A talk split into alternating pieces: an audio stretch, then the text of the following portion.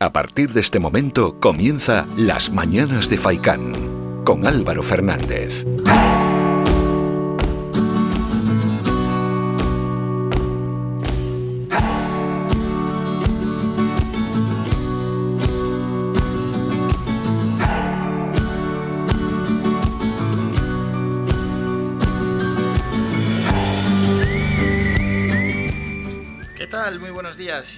A las mañanas de Faikán. Reciban un saludo de Álvaro Fernández. Hoy es miércoles 9 de junio y bueno, por delante tenemos tres horas de programa hasta las once y media de la mañana. Vamos a mirar a través de la ventana para ver lo que tenemos aquí en Telde, en la zona este de Gran Canaria. Y bueno, de momento cielos cubiertos y ya desde hoy se espera una ola de calor en nuestra isla. En algunos lugares se van a superar los treinta y pico grados, ¿eh? pero treinta y pico bien entrados. O sea, es una ola de calor, una ola que también puede traer calima y donde las temperaturas mínimas estarán por encima de los 20 grados. ¿Qué queremos decir con esto? Bueno, pues, pues que hay que extremar en algunos casos las precauciones, ¿no? Sobre todo en esas horas donde más calor se llega a pasar en las horas centrales del día, donde el sol más aprieta, pues hombre, si hace mucho, mucho, mucho calor y somos población de riesgo, no se nos ocurra ponernos a hacer alguna actividad al aire libre y luego que haya que lamentar alguna desgracia.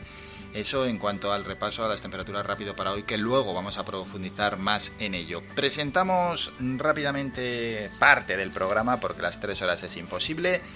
Tendremos a las 9 y 5 a Yonay Morales, representante de ASACA, es la Asociación Sindical Autónoma de Canarias, que nos van a hablar de las elecciones que van a tener mañana dentro del Servicio Canario de Salud y, por supuesto, de cómo ven la materia laboral, etcétera, en torno a la sanidad canaria, que ellos lo conocen a la perfección. Hablaremos pues, de la consolidación laboral, de las sentencias que ellos mismos han ganado, de la contratación, de bolsas de empleo, etcétera, en torno a la sanidad pública.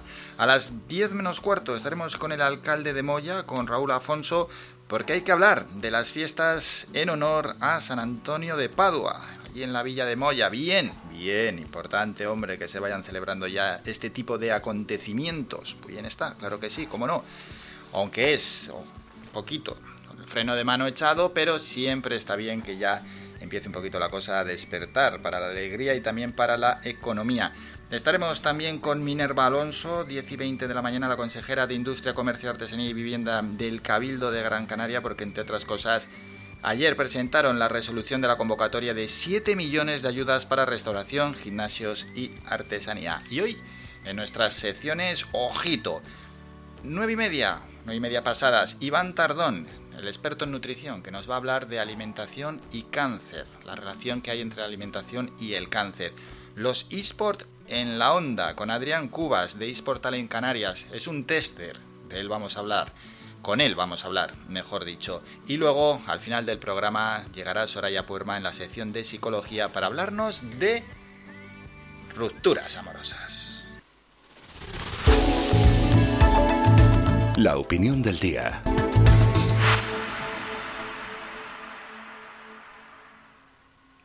Y hoy en la opinión del día vamos con un tema del que todo el mundo opina y todo el mundo pues, es como muy de bar este, este tema, pero que nos toca a todos de cerca. ¿Deben vacunarse los jugadores de la selección española de fútbol? Se va a decidir hoy ¿eh? en el Consejo Interterritorial.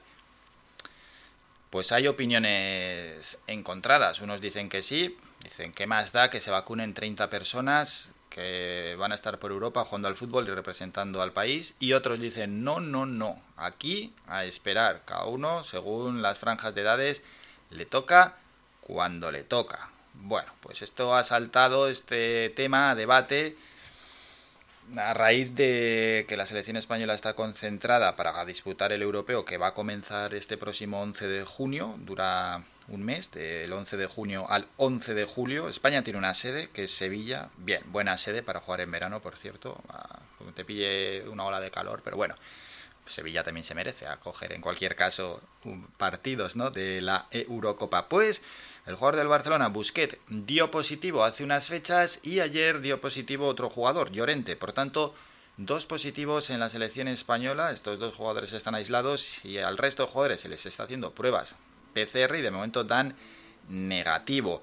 No es el único caso de positivos, que dirá alguno, va, vaya, hemos tenido que ser los españoles, los que hemos dado positivo, los que estamos dando la nota. No, hay otras selecciones, la sueca, por ejemplo, que también están dando positivos. Y esto era de esperar. Al final viven en una burbuja, una burbuja entre comillas, porque también tienen relación con más personas, ¿no? También cabe preguntarse si a estas alturas ya del proceso de vacunación, a 9 de junio, pues debe vacunarse a este grupo de personas que al final es un grupo pequeño y nos va a representar a ojos del mundo, ¿no? Y también que supone derivar 30 o 40 vacunas de entre millones que recibimos. Les querían poner se especulaba, ¿no? La vacuna de Janssen, la de una sola dosis, aunque no se había hecho pruebas en, en esa franja de edad, la de los jugadores. Pero claro, si se vacuna a los jugadores de fútbol, ¿por qué no se va a vacunar a otros gremios? ¿no? Porque otros gremios dirán, oye, nosotros también tenemos mucha importancia en, en lo social, más incluso ¿no? que los futbolistas, y no se nos ha dado prioridad en la vacunación. Aquí cada uno pide y mira por lo suyo. No es fácil, ¿no? Es algo complejo. Por ejemplo, eh, y los políticos, por ejemplo. Los políticos, ¿por qué ellos no se vacunaron de los primeros? Y al final tienen nuestra representación pública, ¿no? esa representación que nosotros hemos delegado en ellos, que no es poco, y al final están administrando cientos, miles de millones de, euros, el dinero de todos. ¿Por qué ellos, los principales políticos, no hablo el concejal de, de un pueblo de mil habitantes, no, no, no, los principales políticos, los que, los que están al frente ¿no? de, la, de las principales administraciones, ellos por qué no se han vacunado? Es, lógico que ellos no se hayan vacunado cuando tienen que administrar miles y miles de millones de euros. ¿O atiende a la razón lógica de esperar a esas franjas de edades? ¿O tiene que ver con demagogia política? Por aquello de si se vacunan los políticos, la ciudadanía se les echa encima. Está el caso del rey. El rey ha esperado su turno en su franja de edad, no así algún miembro de su familia, no, no. Alguno se adelantó y alguna, mejor dicho, se vacunó fuera de España. Pero hay que añadir a esto también para complicar más la situación y que la opinión vaya madurando que la delegación del Comité Olímpico Español, en este programa hemos hablado con alguna olímpica como Patricia Cantero, la Gran Canaria, ha puesto en marcha la inmunización de los deportistas, de los auxiliares, de los técnicos, del personal administrativo e incluso de los medios de comunicación que han de desplazarse a Japón para los Juegos Olímpicos que arrancarán el 23 de julio. Los olímpicos sí y los jugadores de la selección de fútbol esperarán a hoy. Así que sobre este asunto, sobre cómo se está llevando el proceso de vacunación por edades, la verdad yo considero que se está llevando muy bien, pero preguntamos si se debería haber incluido también a otros colectivos Podéis opinar en el WhatsApp en el 656 60 96 92, 656 60 96 92 o llamando incluso al teléfono 928 70 75 25. Con esto comenzamos y lo hacemos con un tema musical. Como la primera vez, yo no te he dejado de pensar y yo sé que te pasa igual. Y suena el Prince Royce antes de que salga el sol. De momento aquí en Telde, sí, pues el sol habrá salido, pero con toda esta nubosidad ni se le ve ni se le espera. Mm, antes que salga el sol por la mañana, llevemos la fiesta a la cama. Eres todo lo opuesto a mí, pero aún así, pero aún así. Antes que salga el sol por la mañana, llevemos la fiesta a la cama. Eres todo lo opuesto a mí, pero aún así, pero aún así.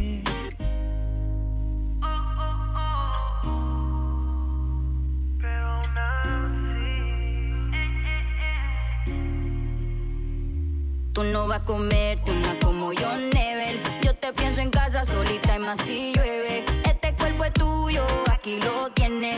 Dale, ven pa' acá que para de beso tú me debes. Pa' hacerte esa cosita de la que te gustaba. Papi, contigo era todo nada. Vamos a repetir lo que ya que salga el sol por la mañana, llevemos la fiesta a la cama. Eres todo lo opuesto a mí, pero aún así, pero aún así. Antes que salga el sol por la mañana, llevemos la fiesta a la cama. Eres todo lo opuesto a mí, pero aún así, pero aún así.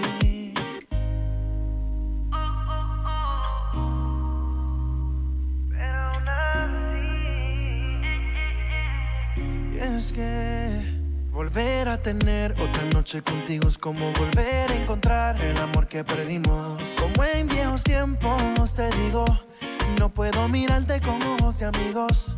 Voy a hacerte cosita de esa que te gustaban. A ti contigo no me falta nada. Dame un beso de eso que me dura una semana. Mami, esto es pa' hoy que yo no sé mañana. Antes que salga el sol por la mañana, llevemos la fiesta a la cama. Eres todo lo opuesto a mí, pero aún así, pero aún así. Antes que salga el sol por la mañana, llevemos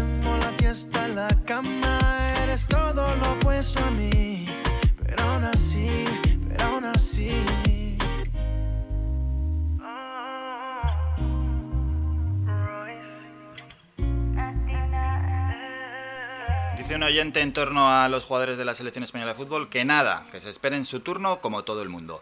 Hacemos un descanso, nos vamos a publicidad y regresamos con el repaso a las temperaturas. Ojo con el repaso a las temperaturas porque lo que viene no es ninguna broma. Después es noticia y también las portadas de los periódicos, primero las de tirada general, después vamos con los periódicos más cercanos y terminamos con los deportivos.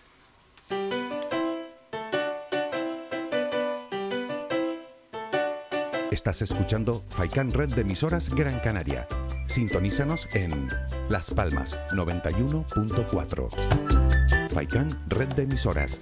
Somos gente, somos radio.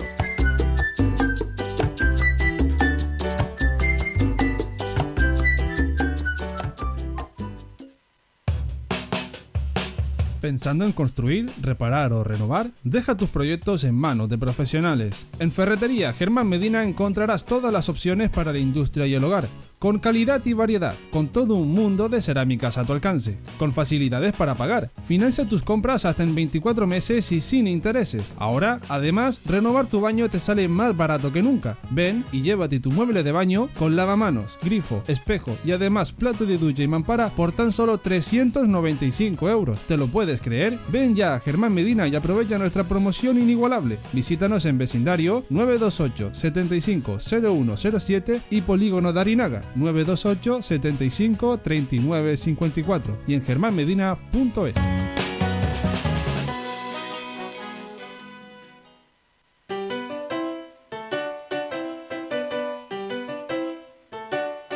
Estás escuchando Faikan Red de emisoras Gran Canaria. Sintonízanos en Las Palmas 91.4. Faikan Red de emisoras. Somos gente, somos radio.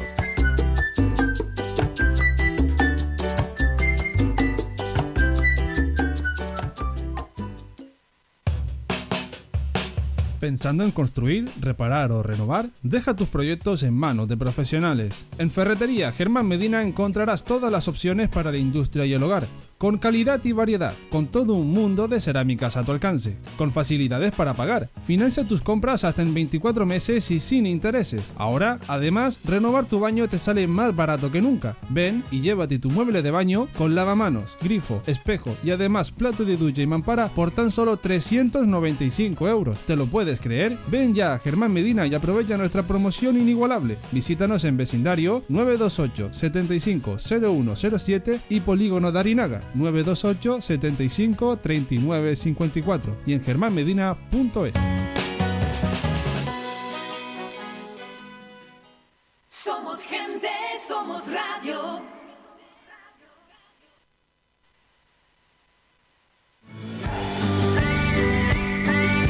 Escuchas Las Mañanas de Faicán con Álvaro Fernández.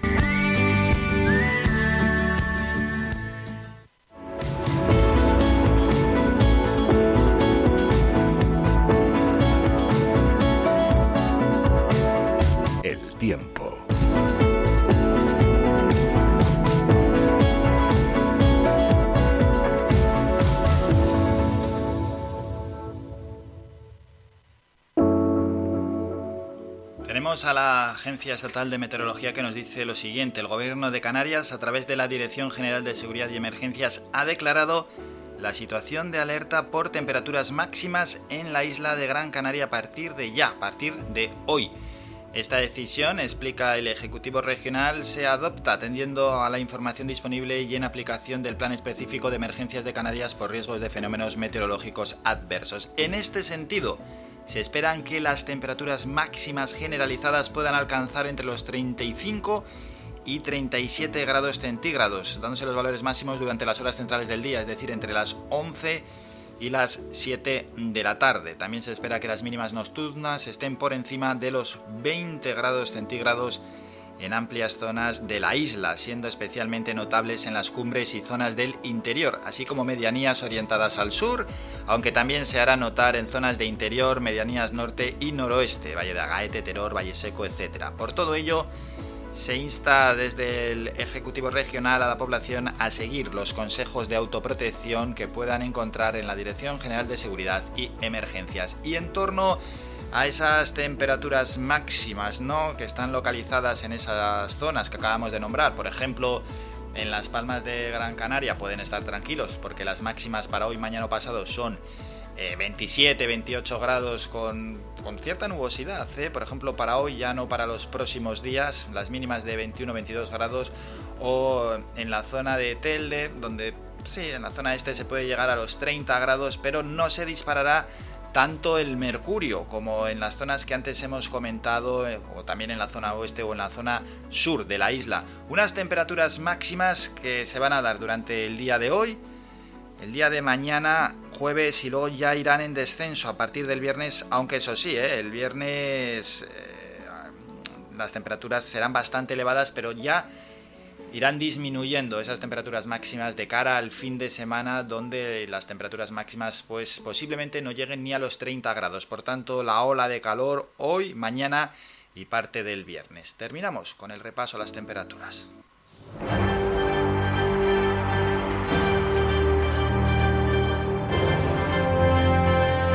Es noticia.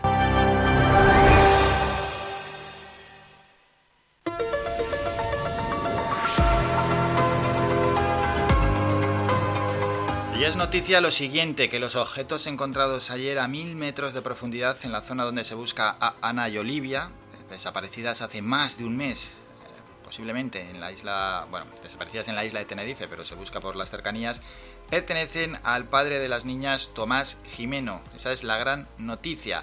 Según confirman fuentes de la investigación, la directora, por cierto, de la Guardia Civil, María Gámez, aseguró en un acto celebrado en Murcia que se trata de una funda nórdica y una botella de buceo que fueron hallados por el sonar y el robot del buque Ángeles Alvariño, que desde hace más de una semana rastrea la zona donde apareció la lancha de Tomás Jimeno. Fuentes de la investigación precisan que ambos objetos serán sometidos ahora a análisis para tratar de confirmar si pueden aportar pistas sobre el paradero de las menores. María Gámez consideró que hay que tener en cuenta la complejidad del rastreo, que se trata de una zona de búsqueda amplia y los objetos se localizaron a unos mil metros de profundidad, razón por la que tuvieron que recurrir al Instituto Español de Oceanografía para poder disponer de sus medios de rastreo. A raíz del hallazgo de estos objetos, Gámez confirmó que el Ángeles Alvariño continuará con la búsqueda al menos hasta el próximo 14 de junio por si se pudiera localizar algún indicio más que arroje pistas sobre el paradero de las niñas. Y es que el dispositivo al dispositivo se ha sumado el buque oceanográfico del Instituto Español de Oceanografía Ángeles Alvariño, que está equipado con un sonar de barrido lateral y un robot submarino encargado de rastrear el fondo marino en búsqueda de pistas. El buque oceanográfico realiza la inspección marina en la zona donde la lancha de Tomás Jimeno fue encontrada a la deriva a una milla náutica del puertito de Wimar. Su misión es radiografiar el fondo marino con el sonar para tratar de identificar algún objeto extraño y, si es posible, subirlo a la superficie con el robot submarino.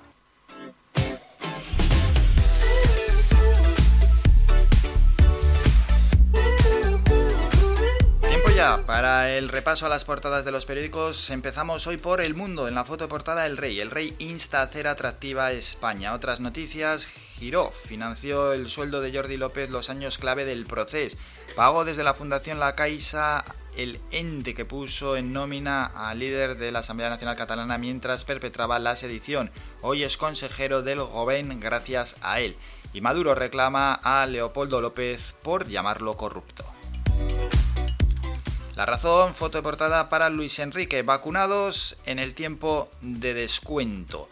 Sánchez mide estar en la mesa de diálogo con Junqueras, valora hacer un nuevo gesto y participar en la primera reunión con Esquerra. Moncloa asume que la foto puede ser un riesgo, pero también un símbolo.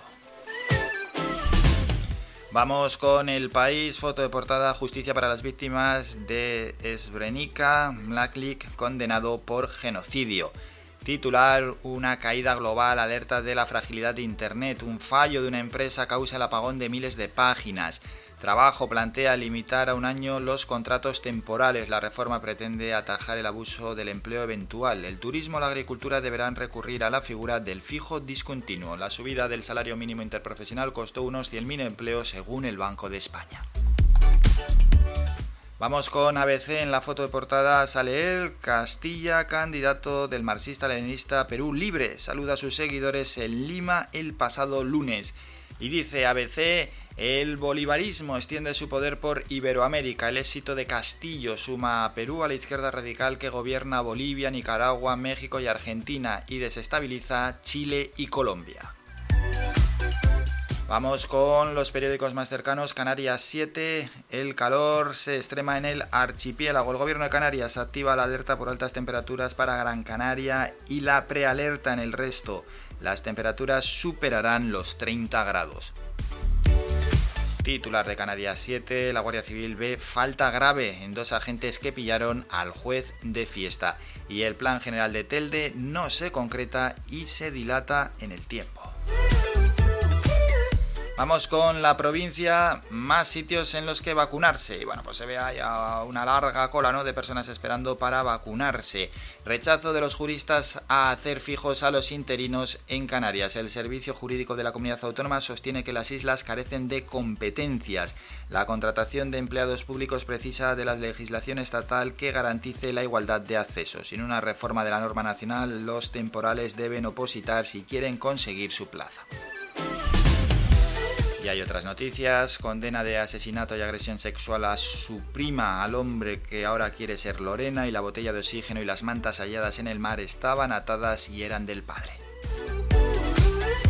Diario de avisos, Canarias estrena hoy el pasaporte verde para viajar seguro por Europa. España se incorpora a los ocho países que ensayan la experiencia piloto ante su entrada en vigor el 1 de julio y las islas, con el 45% de la población ya con una dosis de vacuna, comienza a emitir el certificado COVID digital UE. Y otras noticias, el Lenovo recibe hoy al Barcelona con público ya por la hombrada y avisan del riesgo en las islas por altas temperaturas de hasta 37 grados. Vamos con los periódicos deportivos. Tenemos lo siguiente. Marca el Madrid sondea jugar en el Wanda. Serían los primeros partidos de la próxima temporada. Ya solo nos queda Rafa Nadal en Roland Garros y el Valencia Basket arrolla al Real Madrid 1-1 en esa semifinal de la Liga Endesa 85-67 ganaron los valencianos. Diario AS, un debut en peligro. Diego Llorente se convierte en el segundo positivo de la selección. Los suecos Kulusevski y Svamberg también están contagiados y dejan en el aire el estreno de España. La UEFA en vilo. Sanidad decidirá si procede o no vacunar a la roja. Y la Sud-21 garantiza el futuro. 4-0 ganó ayer a Lituania. Arrolla Lituania con un gran fútbol y goles de Cuyamón, Brahim Díaz, Miranda y Poado. Y terminamos con Mundo Deportivo, alternativa Sterling. El francés hace oídos sordos a las propuestas del Barça para renovar Juve y PSG están al acecho. El inglés, que ha perdido algo de peso en el City, medita cambiar de aires, una opción interesante. Bueno, pues así han llegado las portadas de los periódicos. Están esperando también, ¿no? Esa decisión del Consejo Interterritorial de Salud para conocer si los jugadores de la selección española son vacunados o no. Una selección española que en su grupo está la selección sueca, donde también hay positivos por COVID-19. Pues vaya panorama ¿eh? que se presenta de cara a la Eurocopa que va a comenzar este mismo 11 de junio, es decir, en dos días comienza la Eurocopa de fútbol pues con esas malas noticias en torno a los positivos que hay en varios equipos. A ver, a ver cómo evoluciona todo esto. Nos vamos a ir a publicidad y a la vuelta regresamos con el primer boletín informativo y después hablamos con Jonay Morales, es representante de ASACA, la Asociación Sindical Autónoma de Canarias, que dentro del Servicio Canario de Salud hay unas elecciones para mañana. Bueno, queremos hablar sobre todo ¿no? de cómo está el panorama laboral en el sistema sanitario, de las sentencias que, ellos como sindicato han tenido, de la normativa de contratación, de la jubilación anticipada, de la bolsa de empleo, de oposiciones, etcétera, etcétera, etcétera. Bueno, todo aquello que incumbe a un sindicato y que tiene que ver en este caso con el Servicio Canario de Sanidad. Vamos a publicidad y volvemos con estos asuntos.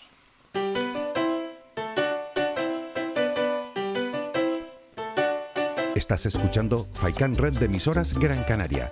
Sintonízanos en Las Palmas 91.4. Faikan Red de emisoras. Somos gente, somos radio.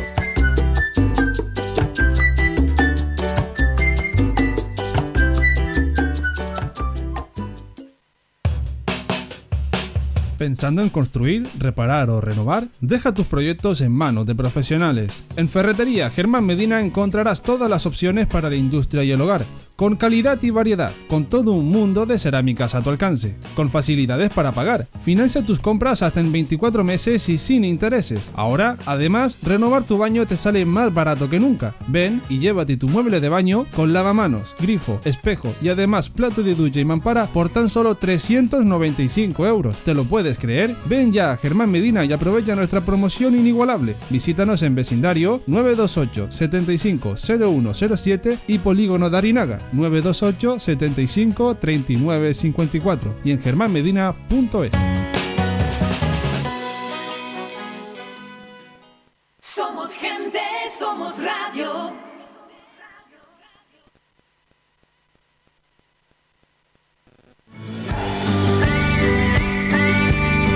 Escuchas Las Mañanas de Faicán con Álvaro Fernández.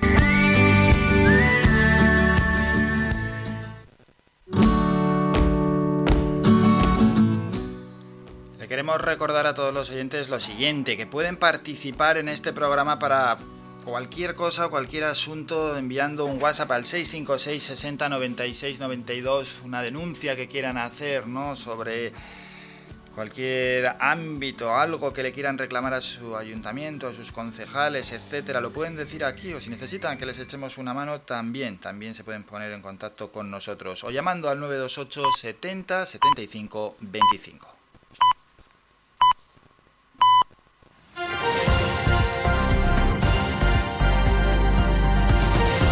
Noticias.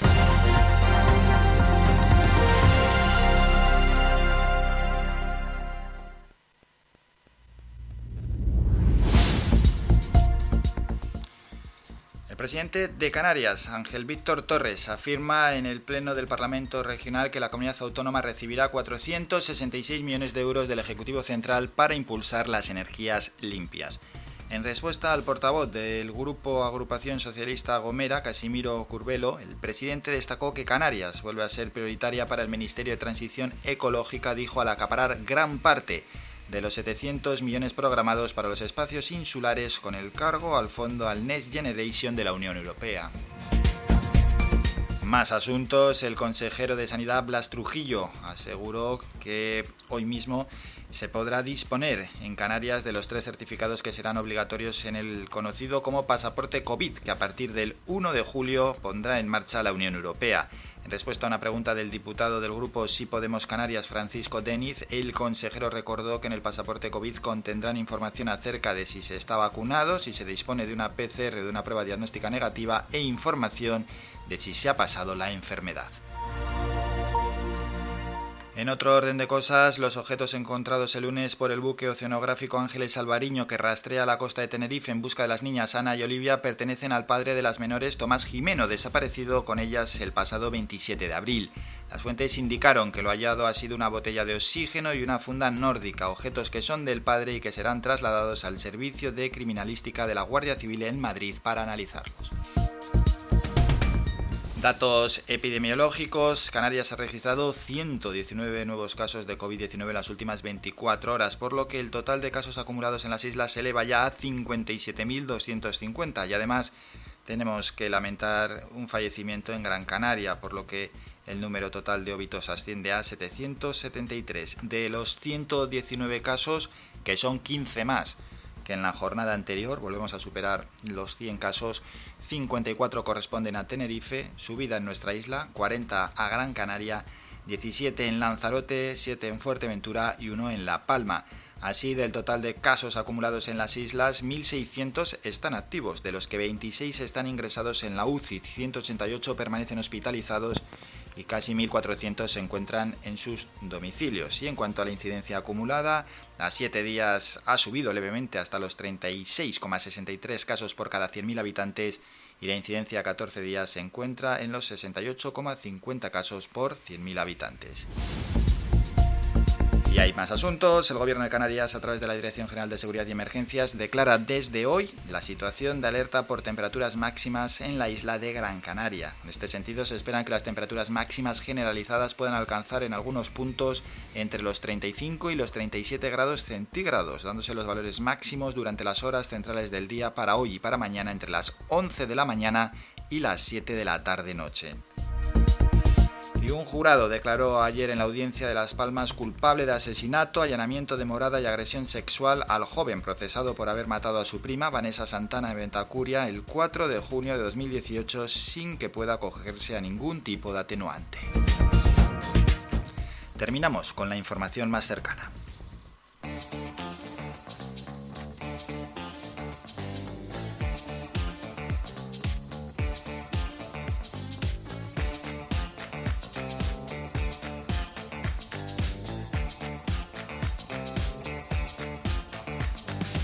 Dejamos la información más cercana. El próximo boletín informativo será a las 10 de la mañana y vamos con más protagonistas. A saludar a Jonay Morales, el representante de ASACA, esa, esa, asociación sindical autónoma de Canarias y con los que queremos hablar, con todo lo que referente ¿no? al Servicio Canario de Salud y las elecciones que hay para el próximo día 10, es decir, para mañana. Con él estamos. Hola, buenos días. Hola, buenos días Álvaro, gracias a Radio Faicán por invitarnos a tu programa. Nada, gracias por atendernos. Antes de nada, vamos a explicar ese proceso de, elecciones, a quién influye, cuánta gente se llega a representar, cuántos trabajadores, también pues cómo influye al, ciudadano de a pie. Pues así es Álvaro, sí. Eh, hoy estamos en la jornada de reflexión, mañana, mañana están llamados a las urnas entre Gran Canaria y Tenerife, que son las dos áreas de salud donde se celebran las elecciones, eh, casi 30.000 trabajadores entre las dos islas. ¿Y mm, en qué influyen estas elecciones? Bueno, pues eh, aquí en, el sector de la sanidad eh, tenemos una mesa sectorial de sanidad que es donde se negocian eh, las propuestas y las condiciones de los trabajadores, eh, negociación entre la empresa y los sindicatos. Y estas elecciones son fundamentales pues para que esa representación en nuestro caso se mantenga y, y pues otros sindicatos pues intentan acceder o, les tocará salir. Ya las urnas dictarán mañana cuál es el resultado de, estos últimos cuatro años. Hmm, una mesa sindical sectorial perdón de sanidad cómo está formada esa mesa es decir también pues cuántos representantes hay porque estamos hablando de 30.000 trabajadores Sí, en total, en toda Canarias son, eh, en total en toda Canarias también nos acercamos a ese número, a la, cifra de 30.000 trabajadores. Eh, eh, obviamente se concentra la mayor parte de los trabajadores mm. del Servicio Canario de Salud entre Gran Canaria y Tenerife. Y ¿quién está sentado en esa mesa? Pues un representante de cada, de cada sindicato que ha llegado al 10% de representación insular, perdón, insular no regional de toda Canarias. Y, y luego ya una vez dentro de la mesa, pues obviamente, como igual que pasa en el Parlamento, pues hay mayorías que suman y otras que no suman. Eh, nosotros, aun habiendo sido el segundo sindicato más votado en las últimas elecciones, pues no, no llegamos a sumar con otros sindicatos para tener mayoría. A día de hoy eh, hay tres sindicatos, dos sindicatos independientes y uno que va en confluencia, que son los que actualmente pues suman y tienen la mayoría en esa mesa sectorial de sanidad. Ahí, como decía, pues se deciden todos los todos los derechos laborales de los trabajadores, mejorarlos, empeorarlos, como ha pasado alguna vez, con, con algunos acuerdos eh, bastante perjudiciales para los trabajadores y también se deciden ahí cosas como las OPE, esto que también está de, eh, de moda últimamente, ¿no? La OPE esta que está anulada en el Servicio Canario de Salud, pues en esa mesa es donde se llegan a acuerdos o no con la empresa esa oferta pública de empleo. Eh, tres sindicatos, ¿no? Que son en este caso los que tienen la mayoría. En total, ¿cuántos sindicatos se llegan a, Pues a presentar? Y hay mucha diferencia entre lo que propone un sindicato con otro. Pues mira, este año en Gran Canaria se presentan 12 sindicatos. Eh, eh, a por primera vez, es la primera vez que llegamos a 12 sindicatos. Eh, existe la segregación, igual que ha pasado en los partidos políticos, en la vida política, pues aquí, eh, lamentablemente, pues van apareciendo nuevos sindicatos que al final lo que hacen es debilitarnos a todos, porque la segregación y la... eh, perdón que diga esta palabra, eh, el corporativismo, ¿no? De algunos sindicatos que defienden solo a un grupo de trabajadores, no como nosotros que los defendemos a todos, pues eso va en perjuicio de la mayoría. Eh, como decía, 12 sindicatos y, y ahí en, en esa lucha estamos, ¿no? Pues, en tratar de, de aunar y comprimir todo, todo la- el esfuerzo en sindicatos mayoritarios como, como el nuestro. Pero en la mesa sectorial de sanidad luego hay, hay mucho debate, hay mucha Ah, diferencia entre sindicatos sí, o, se va sí, todo pues mira, casi la- al unísono. Sí, pues mira, por desgracia, ¿no? Eh, hay tres sindicatos y lo dijo, estas palabras no son nuestras, que ya lo veníamos diciendo y repitiendo a lo largo de, de nuestra historia. Eh, lo dijo el otro día la, la ex consejera Teresa Cruz Oval, que estos tres sindicatos estaban mal acostumbrados y negociaban antes de venir a la mesa sectorial de sanidad, negociaban con, con el director del Servicio Canario de Salud o con quien correspondiese y entonces a la mesa nos traían ya las propuestas, como dijésemos, masticadas. Eh, esto lo veníamos diciendo nosotros y, y el otro día sale la ex consejera y lo dice en público en la televisión. Era una realidad, ¿no? Ellos estaban acostumbrados a que como no necesitaban al resto de sindicatos para negociar, pues ya lo traían todo, eh, como dijésemos, entre comillas, pastele- pasteleado, ¿no? Pues nosotros deseamos que esto se acabe y, y todo parece indicar que se va a acabar, que al final la mesa sectorial de sanidad sí va a ser un espacio donde se tengan que negociar cosas. Hay diferencias, sí las hay, sí las hay entre las propuestas que hacen diferentes sindicatos, por ejemplo, eh, en la ponderación de la jornada nocturna, para que nos entiendan los oyentes, eh, los trabajadores del Servicio Nacional de Salud, por cada noche que hacen, aparte de, de cobrarla, obviamente, pues eso les disminuye el número total de horas que tienen que trabajar al año, al año porque la jornada nocturna es penosa, Sí, sí, sí, eh, tiene efectos malos para la salud. Pues eh, ellos trajeron una propuesta que era de ponderar bien hasta la noche 42, cuando la mayoría de los compañeros hacen hasta 60 noches al año. Pues, ¿cuál era nuestra propuesta? Pues, obviamente, eh, cumplir con la mayoría. Si la mayoría de compañeros hacen hasta 60 noches o 62 noches, pues ese tiene que ser el criterio. Sin embargo, ellos se quedaron en las 42. Es decir, a veces llegan acuerdos que nosotros no sabemos si es por desconocimiento o simplemente por, por, por contentar a la empresa, ¿no? Por, por otro tipo de prebendas. Ahora que ha salido el tema de las noches eh, que se trabaja en, en el servicio sanitario y que desde fuera se ve, no sé, con un poco de, a veces, de incredulidad, porque siempre escuchamos, no, no, no, es que este trabajador está 24 horas eh, seguidas trabajando, pero ¿eso por qué se da? Vale, pues hay, hay, sí, hay diferentes situaciones. Por ejemplo, en los centros de salud, ¿por qué puede haber un trabajador que esté de continuo 24 horas? Un médico, un enfermero. Pues eso es lo que se llama guardia y en el hospital también sucede, ¿no? Cuando uno está de guardia, claro, su ritmo de, como dijésemos, su ritmo de trabajo es menor y, y la empresa entiende que eso se puede hacer eh, y es una la verdad que es una cosa ya bastante antigua que se ha mantenido en el tiempo no pero por eso explico el, el trabajador que está de guardia no está atendiendo como dijésemos el, el trabajo normal Ya, yo ya, a lo ya, mejor ya, si pero, lo dijésemos como pero- una pero fábrica aún así hay que estar hay que 24 estarla, horas sí, hay que estarla, sí. y despierto. Hay que estarla, es verdad que se habilitan salas de descanso Sí, y el ritmo de trabajo es menor, pero hay que estarlo. Eh, yo lo, asi- lo asimilo a una fábrica, ¿no? Hay una fábrica en la que hay tres turnos de trabajadores, uno de mañana, uno de tarde y uno de noche, para que la, la fábrica continúe, pero luego está, el, como dijésemos, el retén, ¿no? De rescate, pues oye, se para la fábrica, pues tiene que salir este hombre. Claro, el ritmo de trabajo es mucho menor, pero sí, eh, como tú dices, es agotador, 24 horas, al fin y al cabo es agotador, luego eso se compensa pues con más descanso. Ya, ya, pero de cara al paciente, las últimas horas atiende igual el profesional. Hombre, la verdad que es una pregunta eh, complicada de responder. Los compañeros lo hacen siempre lo mejor que pueden y aquí también es que hay una diferencia. A lo mejor se mezcla lo que hacen los residentes en formación con lo que hacen otros compañeros que ya no están formándose. Eh, los residentes, recordamos que aún están, como decía, en formación y aunque ellos vean pacientes, tienen que ser siempre revisados por un superior. No, no se queda ese paciente visto por una persona, como dice, tan cansada, ¿no? Tiene su, su, como dicen, su cortafuego.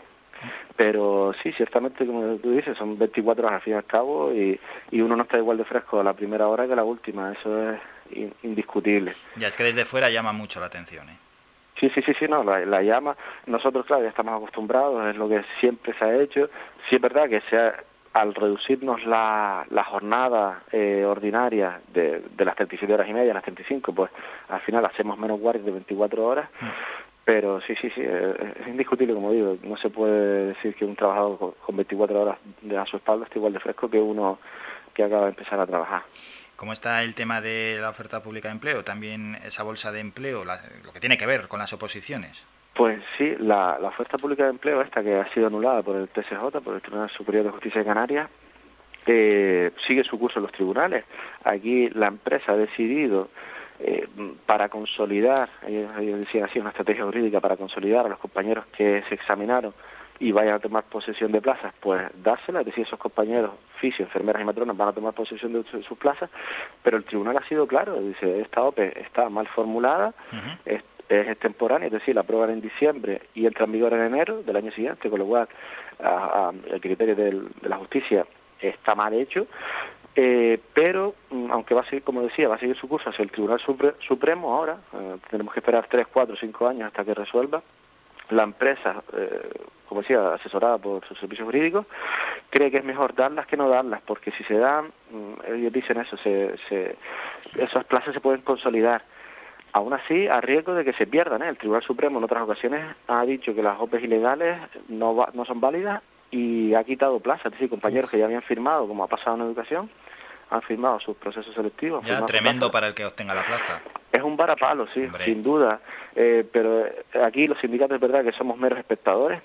Bueno, nosotros en, nuestro caso no firmamos aquel decreto, no estábamos de acuerdo, hubo sindicatos que sí lo firmaron y ahora están viendo las consecuencias que nosotros avisamos, ¿no? Que era una OPE Express, que habían elecciones, es decir, todo pintaba mal y al final pues la justicia ha dado la razón. Hmm. Eh, como, como decía, es verdad que es mejor darlas que no darlas a ojos de la, de la justicia o del servicio jurídico del Servicio Canario de Salud, pero eh, la espada de Damocles sigue ahí para estos compañeros que se examinaron. En otros sectores se habla mucho de la jubilación anticipada. En el sistema sanitario, ¿cómo está el tema de la jubilación? Pues la verdad que en nuestro caso bastante mal, ¿no? Porque tenemos que seguir, y como tú decías, con las guardias esas, pues hasta que uno se va a jubilar a 65 y ahora pues, 67 años ya, ¿no? Con los cambios que ha hecho el gobierno. ¿Ah, sí? ¿A ciertas edades se, hace, se sigue haciendo guardias? Se siguen haciendo guardias, es verdad que a partir de Pero eso no pasa, en, eh, todos los sitios no pasa eso, ¿no? No, no, no pasa. Eh, en otros cuerpos, como pasa en No, no, no, no, no, me refiero, eh, como la, la sanidad está descentralizada, en otras comunidades me parece que no pasa así. No, aquí lo que sí es verdad es que tú puedes renunciar voluntariamente ah. a, hacer noches y a hacer guardias. Pero claro, entonces el trabajador tiene una pérdida sustantiva eh, económica. Ya, ya, ya, sí, sí. Y, se, y se ve obligado pues, a continuar. Eh, nosotros apostamos por, por esto, ¿no? que la jubilación se adelante a como mínimo los 60 años. Ya dado el carácter penoso y peligroso de nuestro trabajo, pues no, no podemos tener compañeros que estén a eso hasta, hasta la edad de 65 años haciendo guardias. En, en, otro, en, el Servicio de Salud, por ejemplo, hay un equipo eh, que son... o, que, trabajen hasta los 65 pero sin hacer esas guardias de 24 horas. Sí, y, que no tuviesen pérdida económica tampoco. Claro, eh, claro, claro, claro, a eso me refiero, sí, sí, sí, hombre, lógicamente. Pues eso, es verdad que a partir de ciertas llegan a ser voluntarias, pero no en todos los casos. Como esto es lo que iba a explicar, hay compañeros en atención primaria, eh, no en los hospitales, sino en los centros de salud, que trabajan fijos de noche y no se pueden quitar las guardias eh, por, su, por, el trabajo que hacen. Así que nosotros, pues eso, apostamos porque la jubilación se anticipe y sobre todo por eso el carácter peligroso y penoso que tienen las noches. Bueno, y como sindicato, seguro que alguna vez eh, habéis tenido que ir por vía judicial en cuanto a sentencias pues, que habéis ganado, que habéis perdido. Sí, lamentablemente sí, y esta es otra de las cosas que se podían arreglar en mesa sectorial, ¿no? No tener que siempre judicializarlo todo, ni estar siempre protestando por todo. Nosotros tenemos recientemente compañeros que han ganado hasta casi 20.000 euros simplemente por una, una, tontería, es decir, la empresa quería darle el, el sistema de carrera profesional, que es un sistema de, en el que el trabajador poquito a poco, según sus años de experiencia, va cobrando más, pues se lo quería dar solo a los fijos y no se lo quería dar a los eventuales. Bueno, de hecho, cuando salió en 2018 fue así, nosotros denunciamos y nuestros compañeros y afiliados, pues eso, en algún caso llegaron hasta beneficiarse de casi 20.000 euros de indemnización, simplemente por la torpeza de la Administración de haber querido hacer un, un sesgo ¿no? y un corte en diferenciar fijos contemporáneos, cuando la Unión Europea ya ha denunciado a España varias veces, o hay sentencias que se han ganado en los tribunales de la Unión Europea, por abusar de la temporalidad. Es que recordemos, ¿no? En nuestro sector la temporalidad llega casi en algunas plantas, en algunos servicios, a ser el 80% de la plantilla. Es decir, un 20% de la plantilla fija y el otro, el otro 80% viene y va, viene y va. Eso es malo para el sistema, para los trabajadores, para los pacientes y, bueno, eh, y más caro, desde luego, para todos todos nosotros. Pues sí, sí, sí, ya sabemos cuáles son, eh, cuál es la parte negativa, siendo alguna de la temporalidad. Y ya para terminar, eh, algo más que quiera decir en torno, en torno a la defensa, ¿no? de la sanidad pública.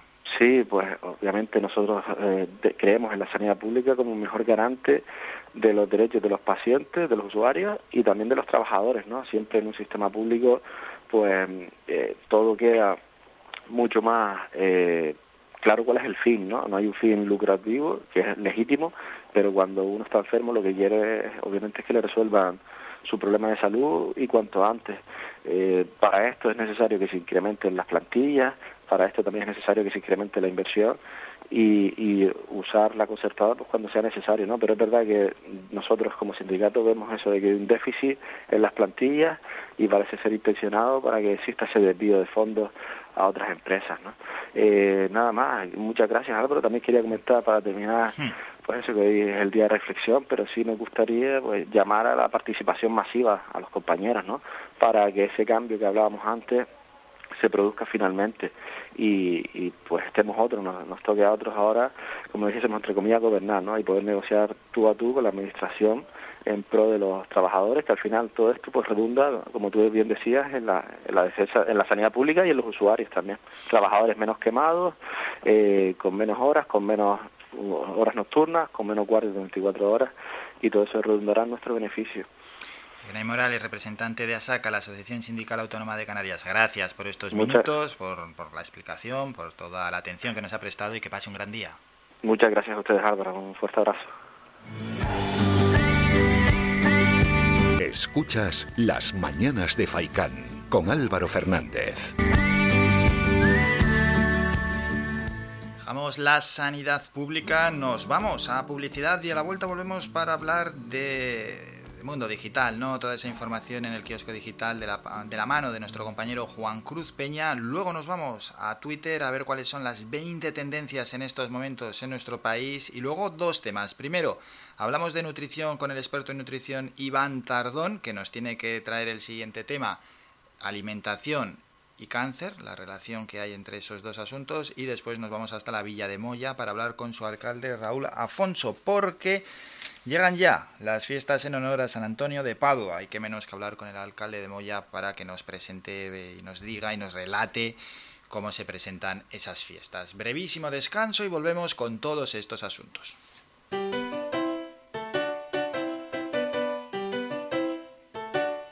Estás escuchando Faikan Red de emisoras Gran Canaria.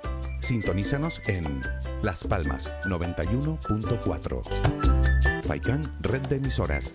Somos gente, somos radio.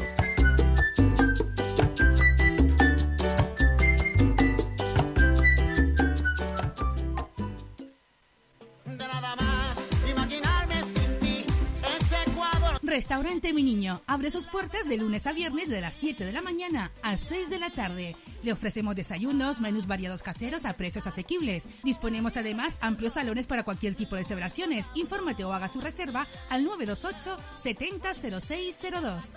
Restaurante Mi Niño. Visítanos, estamos en la calle Los Peregrinos, Polino Industrial, El Goro Telde. Parking gratuito y falsi conexión con la autopista Gran Canaria 1. Te esperamos en el restaurante Mi Niño.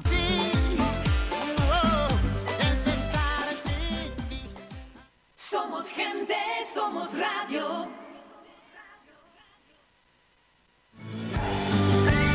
Somos la mejor información, música y entretenimiento. Las mañanas de Faikán.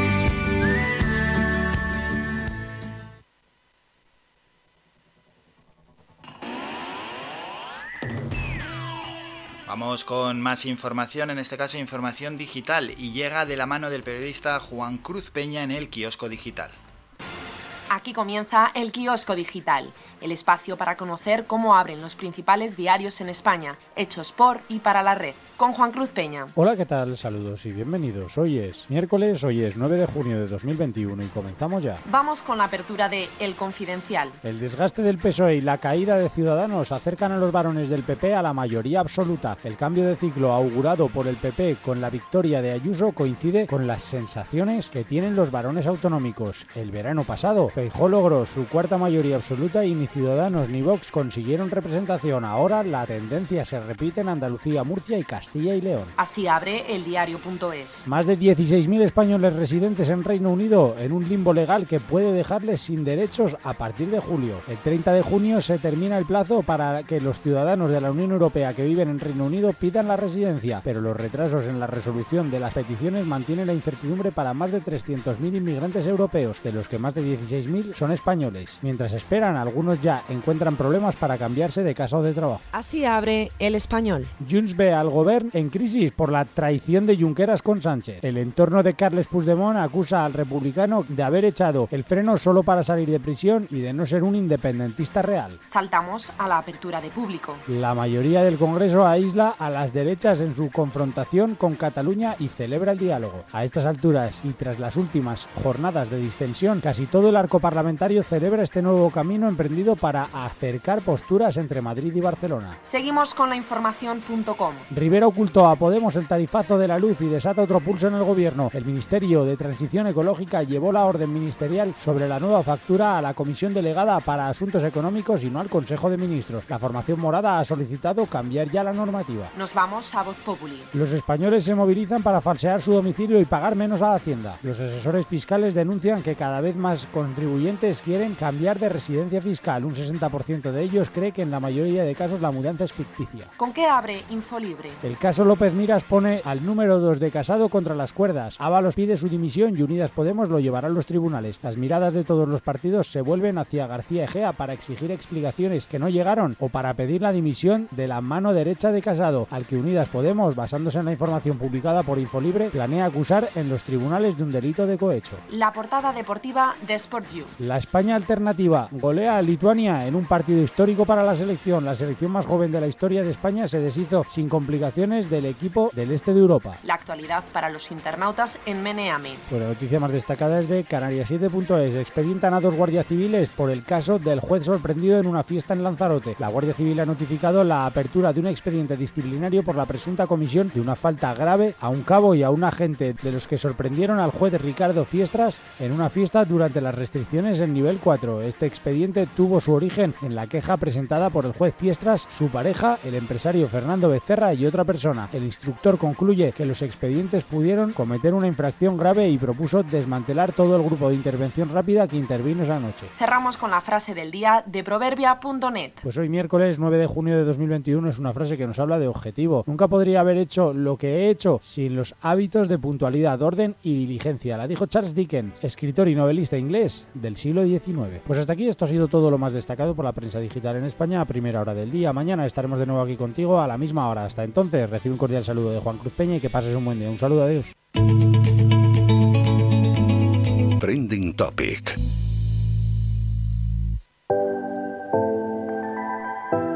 Muchas gracias Juan Cruz Peña por toda esa información que nos trae siempre puntual aquí en el kiosco digital, en, tu sección. Vamos con las 20 tendencias en Twitter en estos momentos. Feliz miércoles es la primera. Lucky Wednesdays, la segunda, no avanzamos, ¿eh? Día de la región de Murcia. Felicidades a todos los murcianos en su día. A ver qué dicen del día de la región de Murcia, por ahí, por ahí, por ahí. Si alguien está diciendo algo, no. Sí, mira, hasta Pedro Sánchez está diciendo Pedro Sánchez, representante, bueno, a ver, felicidades a todos los murcianos y murcianas, su huerta, sus playas, sus parajes naturales, su patrimonio histórico y cultural y sobre todo su gente, la convierte en una región única y llena de encanto que mira al futuro con optimismo y fuerza. Feliz día de la región de Murcia. Contigo, hombre, contigo, el partido que estuvo aquí hablando de su posible expansión, dice... Hoy, 9 de junio, Día de la Región de Murcia, felicitamos a todos los murcianos en su día. Más asuntos, 9 de junio es tendencia, la cafetera restricción, Pau Donés, Pau Donés, Pau Donés es noticia. Jordi Evo le dice, el día que presentamos el docu de Pau en Málaga, una señora dijo que para ella hacer un Pau era atreverse con algo que nunca había hecho, y eso es lo que hago yo hoy. Tras el primer año sin Pau Donés, va por ti hoy a las 10 y media en la sexta. Ese homenaje, eso que tú me das. ABC dice, un año sin Pau Donés escuchas, según como me sienta, un homenaje creado con los títulos de sus canciones. Más asuntos, El Salvador, también es noticia, ojito a esto. El Salvador, la Asamblea Legislativa dice con 62 votos, el Pleno Legislativo aprueba la ley Bitcoin con la que El Salvador adopta el Bitcoin como moneda de circulación legal. La nueva asamblea sigue haciendo historia. Notibomba, Bitcoin aprobado, ya es ley bueno, convierte a El Salvador en el primer estado del mundo en adoptar el Bitcoin como moneda de curso legal tras la aprobación legislativa. Vaya asunto. Más asuntos. Venga, Pater es la octava. Natalie Portman, me parece que está de cumpleaños. Novena tendencia. Dicen lo siguiente. La cuarta pared. Hoy cumple 40 años la gran Natalie Portman, felicidades. Luis Guadalupe dice hoy 9 de junio están cumpliendo años los siguientes artistas. Michael J. Fox, 60 años, Buah, 60 añazos ya. Johnny Depp, 58 y Natalie Portman, 40 años. Más asuntos, hoy 9 es la décima. Inditex es la undécima. Vamos a ver qué dicen de Inditex. El país, eh, Inditex acelera la recuperación, gana 421 millones en su primer trimestre y ya vende más que antes de la pandemia, por si alguien lo dudaba. Audio decimosegunda, tercera Banco de España. El periódico dice la subida del salario mínimo a 900 euros frenó la creación de hasta 154.000 empleos, según el Banco de España. Decimocuarta Cli, decimoquinta Diego Llorente, Más País, García Egea, Mónica García, Envid y Omar. Estas son las 20 tendencias en estos momentos en Twitter. Y en homenaje a Pau Donés, que fallecía víctima del cáncer hace un año, escuchamos la última canción que nos dejó, esta. Todo lo que me das es lo que ahora necesito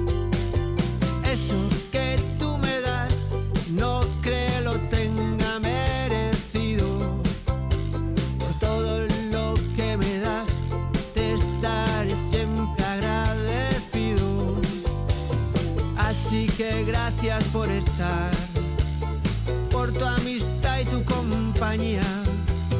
Eres lo, lo mejor que me ha dado la vida por todo lo que recibí. Estar aquí vale la pena. Gracias a ti seguí remando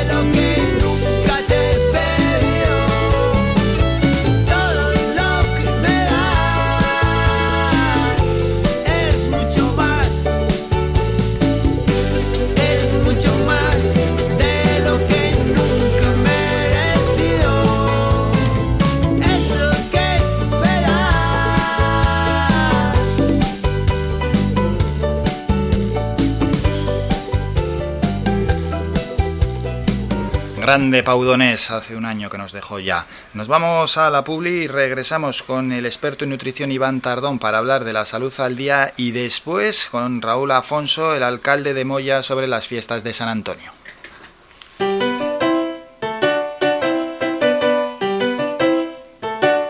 Estás escuchando Faikan Red de emisoras Gran Canaria.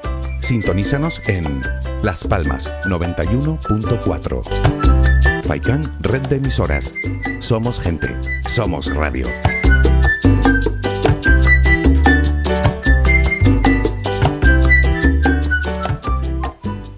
El Bingo Avenida, Bingo Triana, Bingo Gran París, Bingo La Ciel y Bingo Arucas han reabierto ya sus puertas con mayores premios y primas especiales. Vuelven con medidas de seguridad e higiene contra el COVID-19. Disponemos de aparcamiento vigilado y servicio de cafetería para nuestros clientes. Vende Belingo y prueba suerte. Te esperamos. Juega de forma responsable. El abuso puede provocar ludopatía. Prohibido a menores de 18 años. Mantén tus instalaciones de limpieza con Servinagua. Te ofrecemos un servicio profesional de limpieza para oficinas, locales, núcleos residenciales, comunidades de vecinos, industrias, cristales, colegios, limpieza general de obras y mucho más. Teléfono 928 96 37 63 y correo electrónico info arroba servinagua.com. Si ya dispone de un servicio de limpieza, pide presupuesto sin compromiso y lo mejoramos. Recuerda, teléfono 928 96 37 63 y correo electrónico info arroba servinagua.com. Servinagua 2018 SL, empresa con más de 20 años de experiencia. Somos gente, somos radio.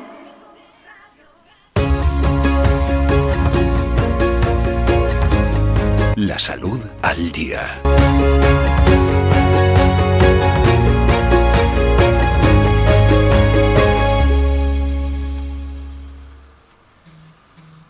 Ya para hablar de nutrición y lo hacemos con nuestro experto, con Iván Tardón. Iván, buenos días. Buenos días, Álvaro. ¿Qué tal? Buenos ¿Cómo ha ido la semana? Bien, pues como siempre, trabajando y, y bueno, sin descanso.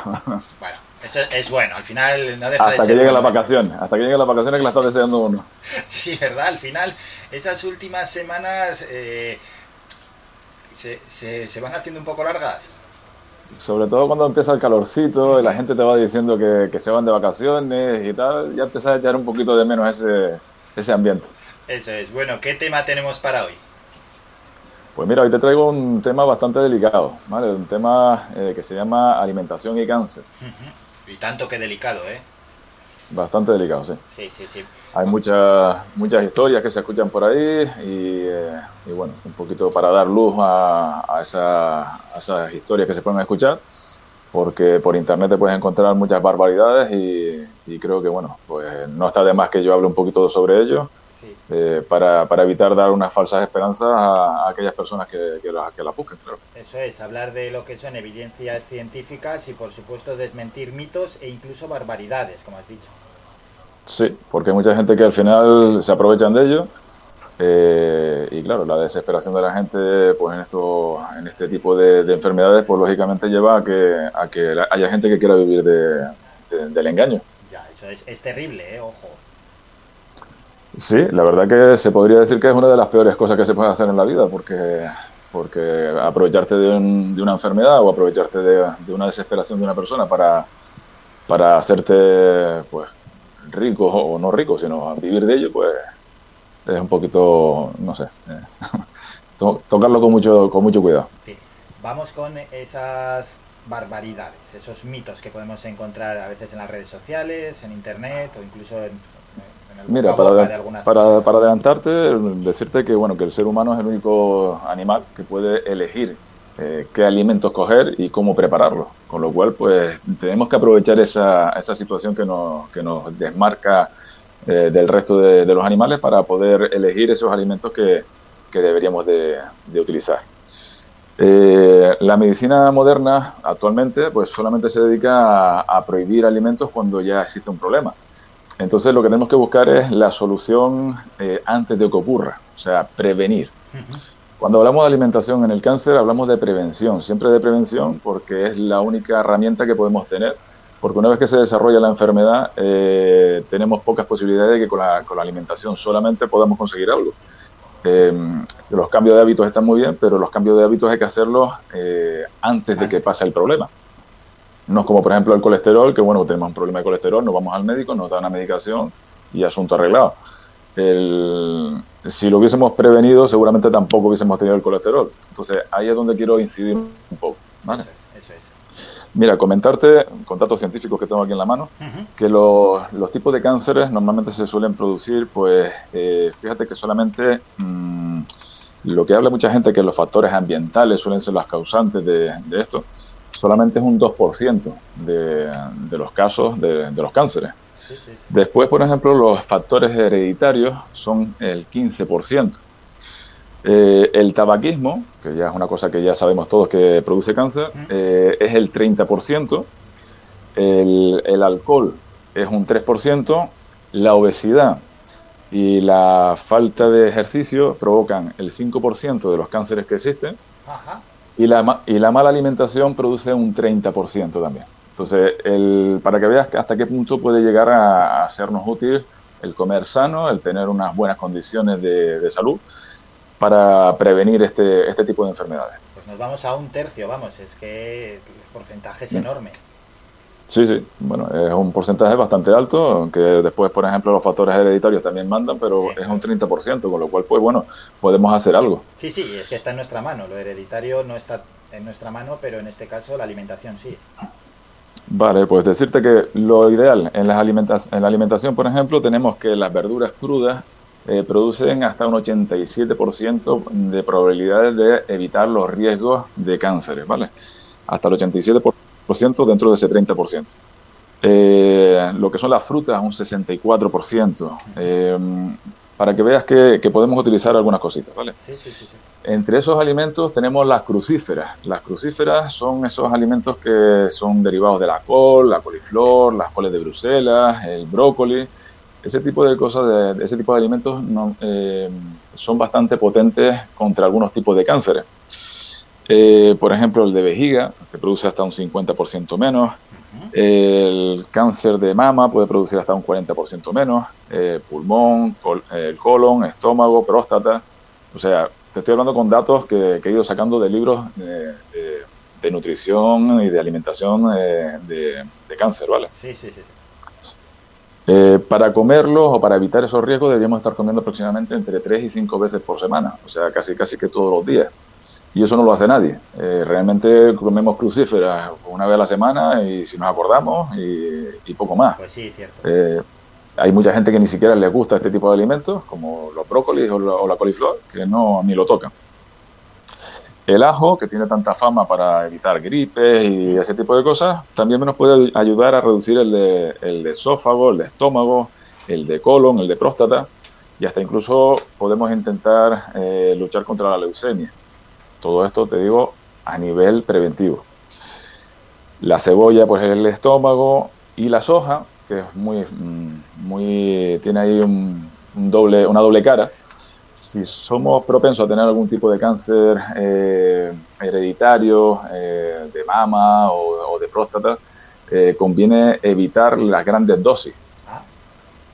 Pero si tomamos um, unas dosis bastante eh, normales, de unas, unos 100 gramos diarios aproximadamente, no había ningún problema. El problema se produce normalmente cuando tomamos leche de soja, yogur de soja, eh, tomamos, por ejemplo, isoflavonas en pastillas y nos atiborramos a tomar una cantidad elevada de isoflavonas que nos puede llevar a provocar eh, ese riesgo un poquito más aumentado. ¿vale? Sí, Entonces, que, como preventivo...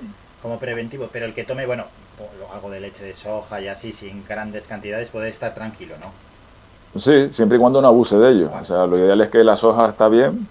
De hecho, en, en Asia se producen donde menos produ eh, cánceres de, de tipo, pues, como te decía, de próstata o de mama se producen, casi es nulo. Y sin embargo, en Occidente hay muchos más casos. Eh, y aquí es donde más abusamos de las isoflavonas. Uh -huh. ¿Vale? En cuanto a la cúrcuma, eh, es una especie que podemos encontrar en cualquier supermercado, eh, muy barata, y es un potente antioxidante que tiene un, una, una sustancia llamada curcumina, que la podemos potenciar con la piperina, que es la, la pimienta negra. Podemos hacer que la absorción de esa eh, curcumina sea más eficaz y nos puede luchar contra el, el, cáncer de estómago, el de colon, el de piel, el de hígado, el de mama, el de ovario y leucemia. O sea, es algo tan básico que tenemos en la cocina y que muchas veces ni usamos. Sí, sí, sí, es verdad. El té verde, que también ese sí es muy conocido, ese es bastante más oído, y lucha contra el de vejiga, el de mama, el de estómago, el de próstata, el de boca, el de piel, pulmón, colon. Digo, me he tenido que traer una chuleta porque era imposible aprenderse todo esto. Era imposible, es imposible. Bueno, esos alimentos ¿no? que ayudan, son preventivos en la lucha contra el cáncer. ¿Tenemos alguno más? Y si no, iban para desmentir, sobre todo desmentir esos mitos que circulan por la vale. Te nombro los que me quedan, eh, los frutos rojos, por ejemplo, el omega 3, eh, los tomates, que van muy bien para el tema de la próstata, los cítricos, el vino. El vino, cuidado, porque tomar mucho vino no es sano, pero una copita de vino de vez en cuando podría ayudar también un poquito a, algunos temas de, protección también por sus eh, sustancias que tiene, aunque sería preferible tomar las que vienen en la uva directamente para evitar ese alcohol. Y después el chocolate, que el chocolate, pues bueno, esto es una alegría para todo el mundo. Eh, pero sí, lucha contra el cáncer también, sobre todo el, chocolate negro, el más puro. Si cogemos el 100%, pues mejor todavía que el que venden con, como chocolate con leche. Claro, eso es. Bueno, pues esos alimentos que son preventivos en la lucha contra el cáncer, o por supuesto una dieta equilibrada, como no se le cansa de decirlo nuestro experto en nutrición, y luego están los falsos mitos, vamos a desmentir algunos. Mira, los mitos, te podría decir que eh, hay muchas barbaridades que se escuchan y, muchas veces eh, pasa por, pues bueno, si te tomas un determinado alimento vas a evitar el cáncer para toda la vida eh, o incluso si lo tienes lo vas a, lo vas a eliminar. Bueno, eliminarlo no se va a eliminar porque no es tan fácil. De hecho, hay estudios que están continuamente machacándose sobre, sobre ello y no hay ningún alimento eficaz para quitar un tipo de cáncer o un tumor, ¿vale? Para eso necesitamos, pues, lo que hablamos en su día, que era eh, utilizar la quimioterapia y después ayudarnos un poco con batidos proteicos para no desnutrirnos, eh, y etcétera. ¿vale? Eh, todo lo que, nos quieran vender de una manera que sea eficaz y, como si fuese la panacea, siempre hay que dudar de ello. Lo vamos a englobar ahí y ya está, directamente, y no hay más. Sí, porque realmente te digo, van a ser pequeñas cosas que seguramente se me van a escapar montones y, y, sí que intentar tener una vida saludable, llevar unos hábitos de vida saludable, no abusar de nada porque un alimento, por muy sano que sea, como se suele decir, eh, todos los alimentos son veneno dependiendo de la dosis que, que tomes, por lo cual pues, mm, pues toma las cantidades suficientes y normales que deberías de tomar pero sin abusar de nada en concreto porque al final te puede llevar a, eso. sobre todo evitar los ahumados, los fritos. Sí, pues te iba a preguntar también por alguna vez que han relacionado el, embutido y, ese tipo de... Sí, los, ultra, los ultraprocesados, sí. eso tiene un montón de porquerías y sí pueden llevar a, temas cancerígenos, con lo cual lo ideal es tomar lo menos posible de que sean eh, ultraprocesados, tomar todo lo más natural posible. Lo ideal sería hacerte tus propios embutidos en casa, pero eso ya es imposible y, tomar cosas lo más sanas posible que tenemos ahí para untar en el pan, aguacate, aceite de oliva. Eh, podemos utilizar, por ejemplo, preferiblemente la pata asada antes que el jamón serrano o que el jamón cocido. O sea, buscar siempre cositas que sean lo más sanas posible y lo menos tocado por el hombre. Bueno, has traído hoy un tema increíble, un tema importantísimo que había que lanzárselo a los oyentes y que espero que hayan prestado muchísima atención porque no es ninguna broma. Iván, gracias por este tema, enhorabuena por la buena exposición y nos citamos ya para el próximo miércoles. Muchas gracias, hasta el próximo miércoles.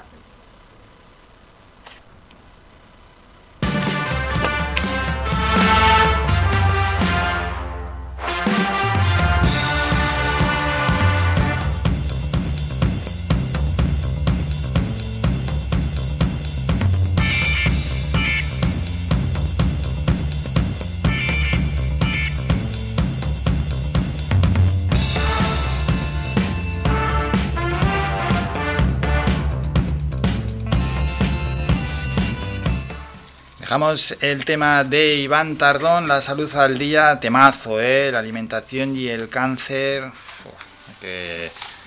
hay que tomarse esas cosas muy en serio porque una correcta alimentación pues te lleva te lleva a vivir mejor lógicamente y te aleja de problemas, de problemones como puede ocasionar tener cáncer, que ya no hablamos simplemente de algo estético, ¿no? de tener más o menos peso, estamos hablando de la salud, estamos hablando de una de las enfermedades más terribles que hay, como es en este caso el cáncer.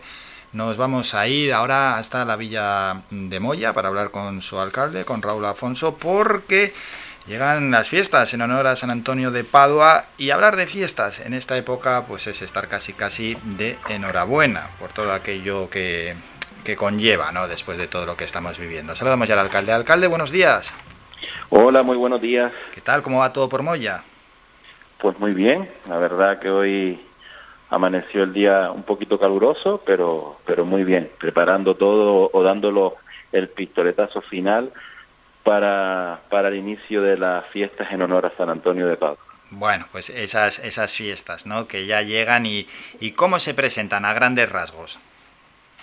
Bueno, vamos a ver, son unas fiestas que, que no son las fiestas a las que estábamos acostumbrados, porque hay cosas, las multitudinarias, evidentemente, como es la romería, las procesiones y los actos en la calle, no los podemos hacer, pero hemos organizado pues diez, unas fiestitas más cortas, eh, empiezan mañana día 10 y terminarán el día 21, lunes, que es festivo en el municipio, con el tradicional sancocho que no se puede hacer, pero las hemos pues haciendo actos en, en aquellos eh, estable, en aquellos locales que tenemos que están ya autorizados para celebrar con todas las normas como viniendo haciendo hasta ahora.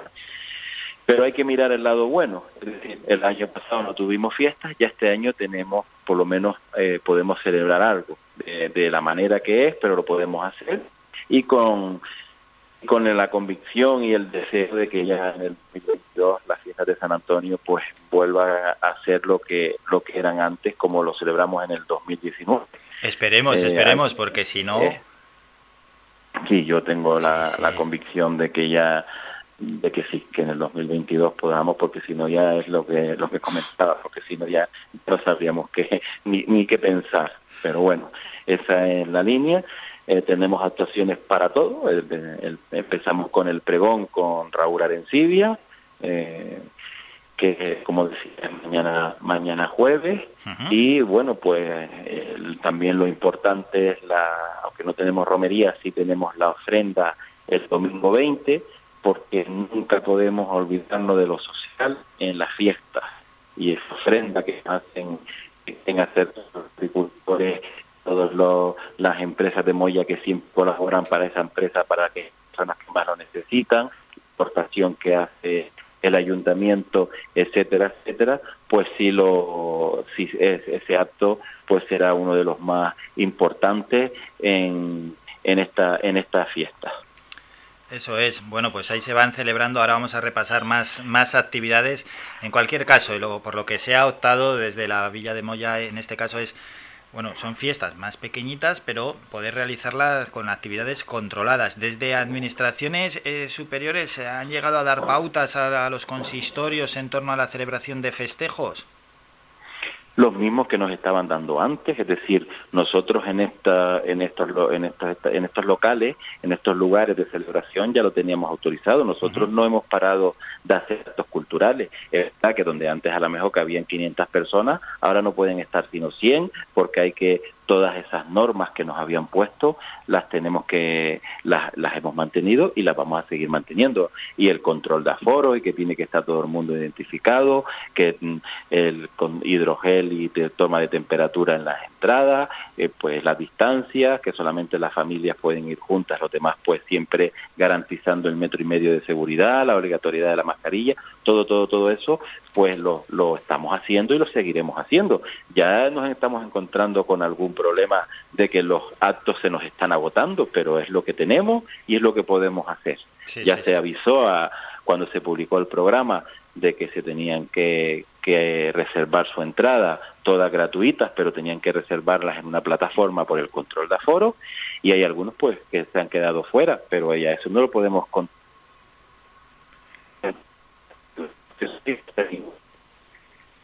a ver, alcalde, ahí que al final parece que estábamos perdiendo la cobertura. No sé si me escucha bien.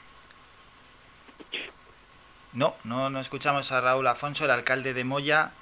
Vamos a ver si podemos recuperar porque la cobertura nos está fallando un poco. Vale, vamos a cortar la conexión y llamamos en un segundo a Raúl Afonso, el alcalde de Moya, que estábamos hablando de las fiestas de San Antonio de Padua, que empiezan ya mañana mismo, allí con la lectura del pregón de las fiestas en honor a San Antonio de Padua a cargo de Raúl Arencibia, que por cierto es el presentador del programa El Tenderete, que va a estar allí desde las 8 de la tarde. Y luego ya continuarán los actos festivos, viernes, sábado, domingo, etcétera, etcétera, etcétera y todo ello, ¿no? Con las medidas de seguridad y las medidas de sanidad eh, que son las pertinentes. Eso nos estaba contando Raúl Afonso, alcalde de Moya, antes de que se fuera la conexión. Alcalde, ya lo hemos recuperado, ¿no? Por aquí estoy, yo, te, yo te escuchaba. Ah, es que había mala cobertura, yo no lo escuchaba. Sí, ah, estábamos comentando, ¿no? Que lógicamente pues se pueden hacer eh, fiestas con esos actos limitados, actos que hasta ahora pues ya se estaban pudiendo realizar, se agrupan y se pueden hacer. Lo que hay que decirle a los siguientes quizás por si alguno se estaba haciendo idea de cómo va el proceso de vacunación avanzado y la pandemia parece más o menos controlada, que aquello de grandes eventos, verbenas y demás, pues de momento para este año como que va a ser imposible, ¿no? Sí, sí, así es. Ya está el programa publicado y no hay ningún de, esos eventos, pero es que lo teníamos claro desde el primer momento que eso no no podía ser, ya quisiésemos nosotros, pero mm. no eso eso no no se permite y no no no lo vamos a hacer. Lo que no, lo que no está autorizado son eventos todos controlados, todos en recintos en recintos cerrados, inclusive la la feria comercial y artesanal que tenemos este fin de semana, el 12 y el 13, sábado y domingo, de, de 9 a 14 horas, pero que está todo con control de aforo y cuando estén pues las personas autorizadas con dentro del recinto pues tendrán que esperar fuera y también con las medidas hasta que unos salgan para otros poder entrar. Eh, es las normas que tenemos las que hemos hecho han funcionado muy bien y así seguiremos. Verbena romería eh, San Antonio de día que era en la calle multitudinario pues lamentablemente no no podemos, no podemos hacerlo, pero bueno, como decía, la cosa mm, va mejor y seguramente que el año que viene los tendremos y los disfrutaremos. Lo importante es que pongamos y sigamos eh, poniendo nuestro granito de arena para que entre todos esta pandemia eliminarla cuanto antes, si no, pues complicaríamos la situación. Alcalde, ¿con quién se ha contado a la hora de organizar estos festejos en cuanto a agrupaciones y demás?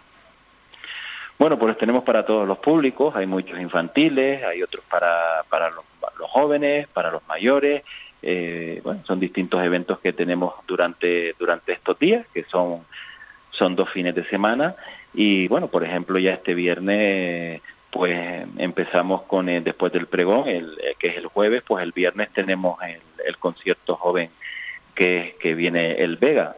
Fue publicarlo y agotarse las entradas en, en horas. Qué bueno. Sí, después seguiremos el fin de semana con, con la feria, como ya decía, el sábado pues con otro concierto a cargo de la última llave y, y los 600.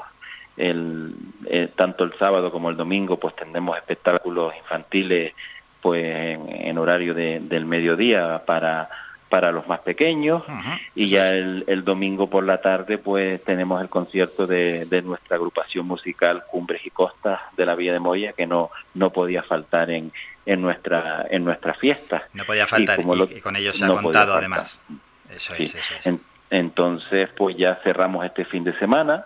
A lo largo de la semana pues ya va más dedicado a, a los mayores y a, lo, y a los más pequeños con también mm, varios infantiles por la tarde y un espectáculo para los mayores que es el, el, baile de antaño y un almuerzo que vamos a celebrar en, un restaurante de, lo alto de, de, la Villa de Moya que tiene el aforo y tiene también todo cumple con, con todos los requisitos para que los mayores puedan disfrutar de, de un almuerzo como también ellos estaban acostumbrados y pues, esta semana pues también lo podremos hacer allí. Eso es, así hasta el próximo día 21, todos aquellos que quieran recibir más información pues no tienen más que buscar el programa de actos de las fiestas en honor a San Antonio de Padua en la Villa de Moya y poder ir viendo ¿no? Eh, qué, actos y qué acontecimientos les gusta más. Algunos ya están llenos, por suerte también, por cierto, para la organización, pero bueno, otros todavía pueden disfrutar de ellos el gran público.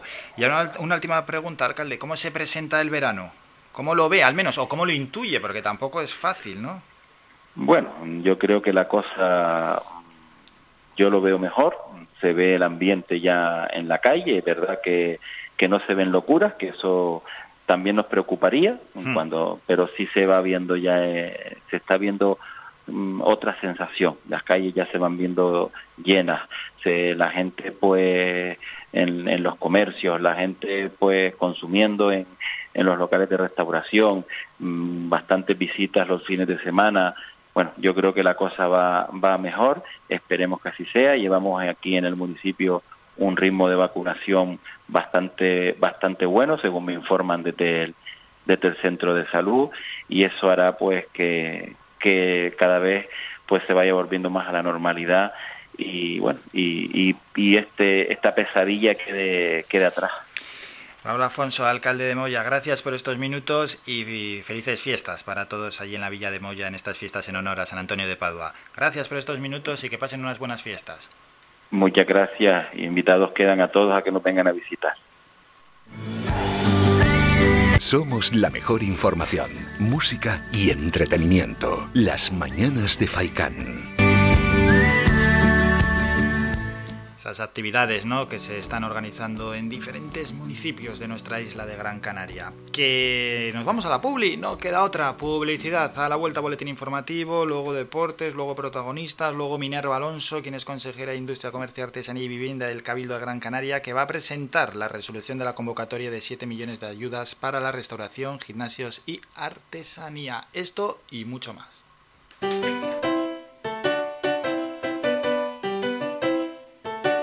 Estás escuchando Faikan Red de emisoras Gran Canaria.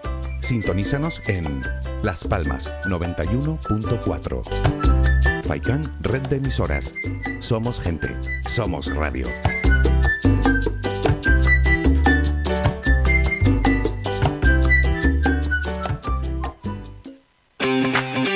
Avenida, Bingo Triana, Bingo Gran París, Bingo La Ciel y Bingo Arucas han reabierto ya sus puertas con mayores premios y primas especiales. Vuelven con medidas de seguridad e higiene contra el COVID-19. Disponemos de aparcamiento vigilado y servicio de cafetería para nuestros clientes. Vende Belingo y prueba suerte. Te esperamos. Juega de forma responsable. El abuso puede provocar ludopatía. Prohibido a menores de 18 años. Si vienes a Tejeda o Artenara, busca los mejores productos locales, fruto del esfuerzo de muchas personas que día a día trabajan para mantener sus tradiciones de generación en generación. En Supermercado Udaco Artenara y Panadería de Artenara Abraham Romero puedes encontrar muchos de estos productos, pero además el pan de Artenara, los mejores panes de la cumbre de Gran Canaria. Compruébalo en nuestras tiendas de Artenara y Tejeda o búscanos en Facebook, Twitter o Instagram. Supermercado Udaco Artenara y Panadería de Artenara Abraham Romero. Somos gente, somos radio. Escuchas Las Mañanas de Faicán con Álvaro Fernández.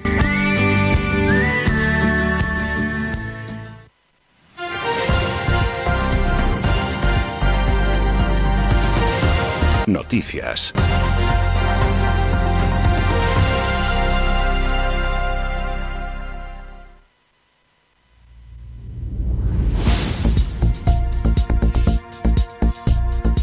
Para el boletín informativo, las 10 de la mañana. El presidente de Canarias, Ángel Víctor Torres, afirma en el Pleno del Parlamento Regional que la comunidad autónoma recibirá 466 millones de euros del Ejecutivo Central para impulsar las energías limpias.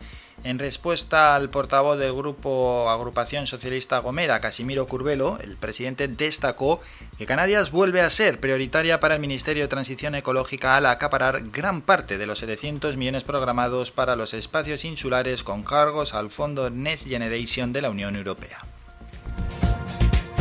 Más asuntos, el consejero de Sanidad Blas Trujillo aseguró que hoy miércoles se podrá ya disponer en Canarias de los tres certificados que serán obligatorios en el conocido como pasaporte COVID, que a partir del 1 de julio pondrá en marcha la Unión Europea.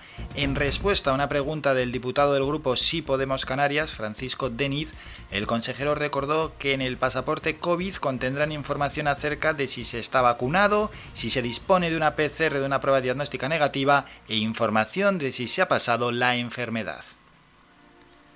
Ya en otro orden de cosas, los objetos encontrados el lunes por el buque oceanográfico Ángeles Alvariño, que rastrea la costa de Tenerife en búsqueda de las niñas Ana y Olivia, pertenecen al padre de las menores Tomás Jimeno, desaparecido con ellas el pasado 27 de abril. Las fuentes indicaron que lo hallado ha sido una botella de oxígeno y una funda nórdica, objetos que son del padre y que serán trasladados al servicio de criminalística de la Guardia Civil en Madrid para analizarlos.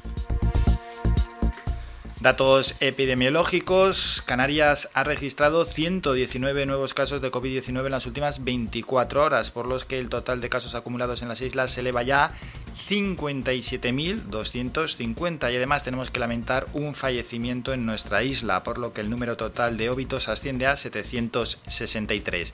De los 119 nuevos casos, que son 15 más que en el día anterior, 54 corresponden a Tenerife, 40 a Gran Canaria, 17 a Lanzarote, 7 en Fuerteventura y 1 en La Palma. Así del total de casos acumulados en las islas, 1.600 están activos, de los que 26 están ingresados en UCI, 188 permanecen hospitalizados y casi 1.400 se encuentran en sus domicilios.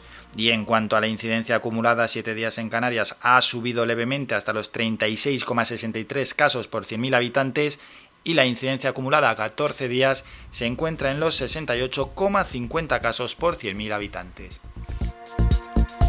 Y otros apuntes. El Gobierno de Canarias, a través de la Dirección General de Seguridad y Emergencia, declara desde hoy la situación de alerta por temperaturas máximas en la isla de Gran Canaria. En este sentido, se esperan que las temperaturas máximas generalizadas puedan alcanzar entre los 35 y 37 grados, dándose los valores máximos durante las horas centrales del día, entre las 11 de la mañana y las 7 de la tarde-noche.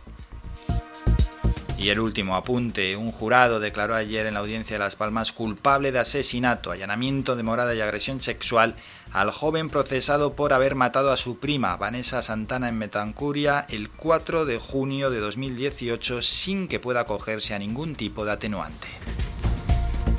Terminamos con la información más cercana, regresamos a las 11 con un nuevo boletín informativo.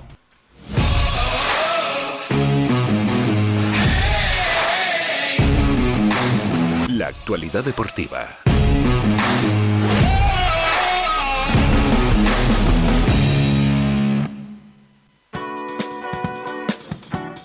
Bueno, bueno, bueno, bueno, bueno, bueno, bueno, bueno, ¿cómo está el deporte? Antes de nada, escuchamos a nuestro patrocinador.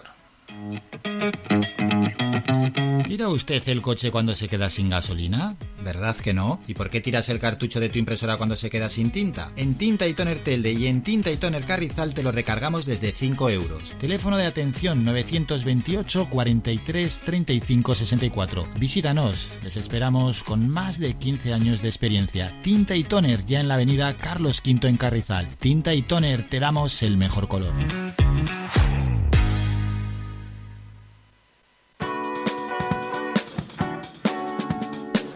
Empezamos hablando de fútbol. Ayer la selección española sub-21 en sustitución de la absoluta ganó 4-0 a Lituania y otros partidos amistosos ayer de selecciones. República Checa 3, Albania 1, Marruecos 1 gana 0, Senegal 2, Cabo Verde 0 o Francia 3.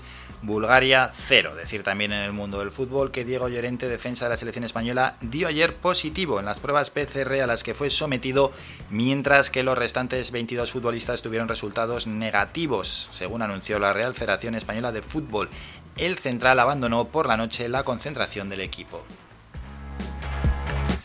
Cuanto a baloncesto, wow, ¿cómo se ha puesto la cosa? Valencia Basket 85, Real Madrid 67. El equipo valenciano que dominó todo el partido y además se fue impusiendo en todos los cuartos, pero principalmente en la primera mitad. En la primera mitad donde se fue con una ventaja bastante, bastante holgada, ¿eh? al descanso con más de 20 puntos. Valencia Basket 85, Real Madrid 67. Pues el Valencia Basket que reencontró ayer la intensidad que en estos playoffs solo la ha tenido en la Fonteta impulsado por una gran defensa, maniotó y arrolló a un Real Madrid, que en este segundo partido sí que notó de qué manera las bajas y sumó a Carlos Alocén a la lista de jugadores con problemas para el definitivo partido que se va a jugar mañana en el Within Center.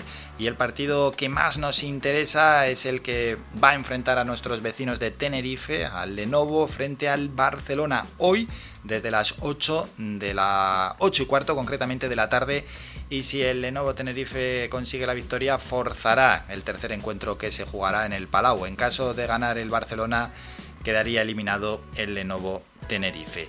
Pasamos ya al mundo del tenis, partidos de Roland Garros ayer, malas noticias. Zverev eliminó a nuestro jugador, a Davidovich, el español Davidovich 3-0, 6-4, 6-1 y 6-1, no hubo calor. Y Sisipas, el griego, eliminó al ruso Medvedev 6-3, 7-6, 7-5. Y en el cuadro femenino, malas noticias, la española Badosa cayó frente a Zidansenk 2-1, 7-5, 4-6 y en el definitivo juego, en el definitivo set, perdió 8-6. Por tanto, solo nos queda Rafael Nadal dentro de Roland Garros. Y hoy juega Rafa Nadal, el español, frente a Sarmant, el argentino. Será a partir de la 1 de la tarde y se enfrentarán al ganador del partido que se juegue desde las 7 de la tarde Djokovic frente al italiano Berrettini ese partido, esos partidos que se van a jugar, entran en juego Nadal y Djokovic a la 1 y a las 7 de la tarde respectivamente. Y en cuanto al lado femenino, acaba de empezar el partido entre Gauf y Kreskova y a las once y media empezará el partido entre Sakari y Sviatek. Y en cuanto ya para terminar el deporte más cercano, vamos con un apunte, la segunda cita del calendario de la Swing Run Series Canarias marcado para el presente año se celebrará este próximo sábado 12 de junio. La prueba se inicia en la playa de San Agustín y concluye en el emblemático faro de Maspalomas. 220 duatletas que están inscritos en la cita deportiva. El circuito regional aterriza el sábado, por cierto, por tanto, en Más Palomas con 220 participantes distribuidos en las distancias de sprint y super sprint. Hasta aquí con ese apunte de las Swing Run Series Canarias que llega a Más Palomas, terminamos con la información deportiva. Vamos Vamos con un tema musical, algo de música, hay que, parar un poco, ¿eh? que esto es mucho hablar, mucho protagonista. Escuchamos música y después hablamos con la consejera del Cabildo de Gran Canaria, con Minerva Alonso, consejera de Industria, Comercio, Artesanía y Vivienda, sobre la presentación de la resolución de la convocatoria de 7 millones de ayudas para restauración, gimnasios y artesanía que tuvo lugar ayer.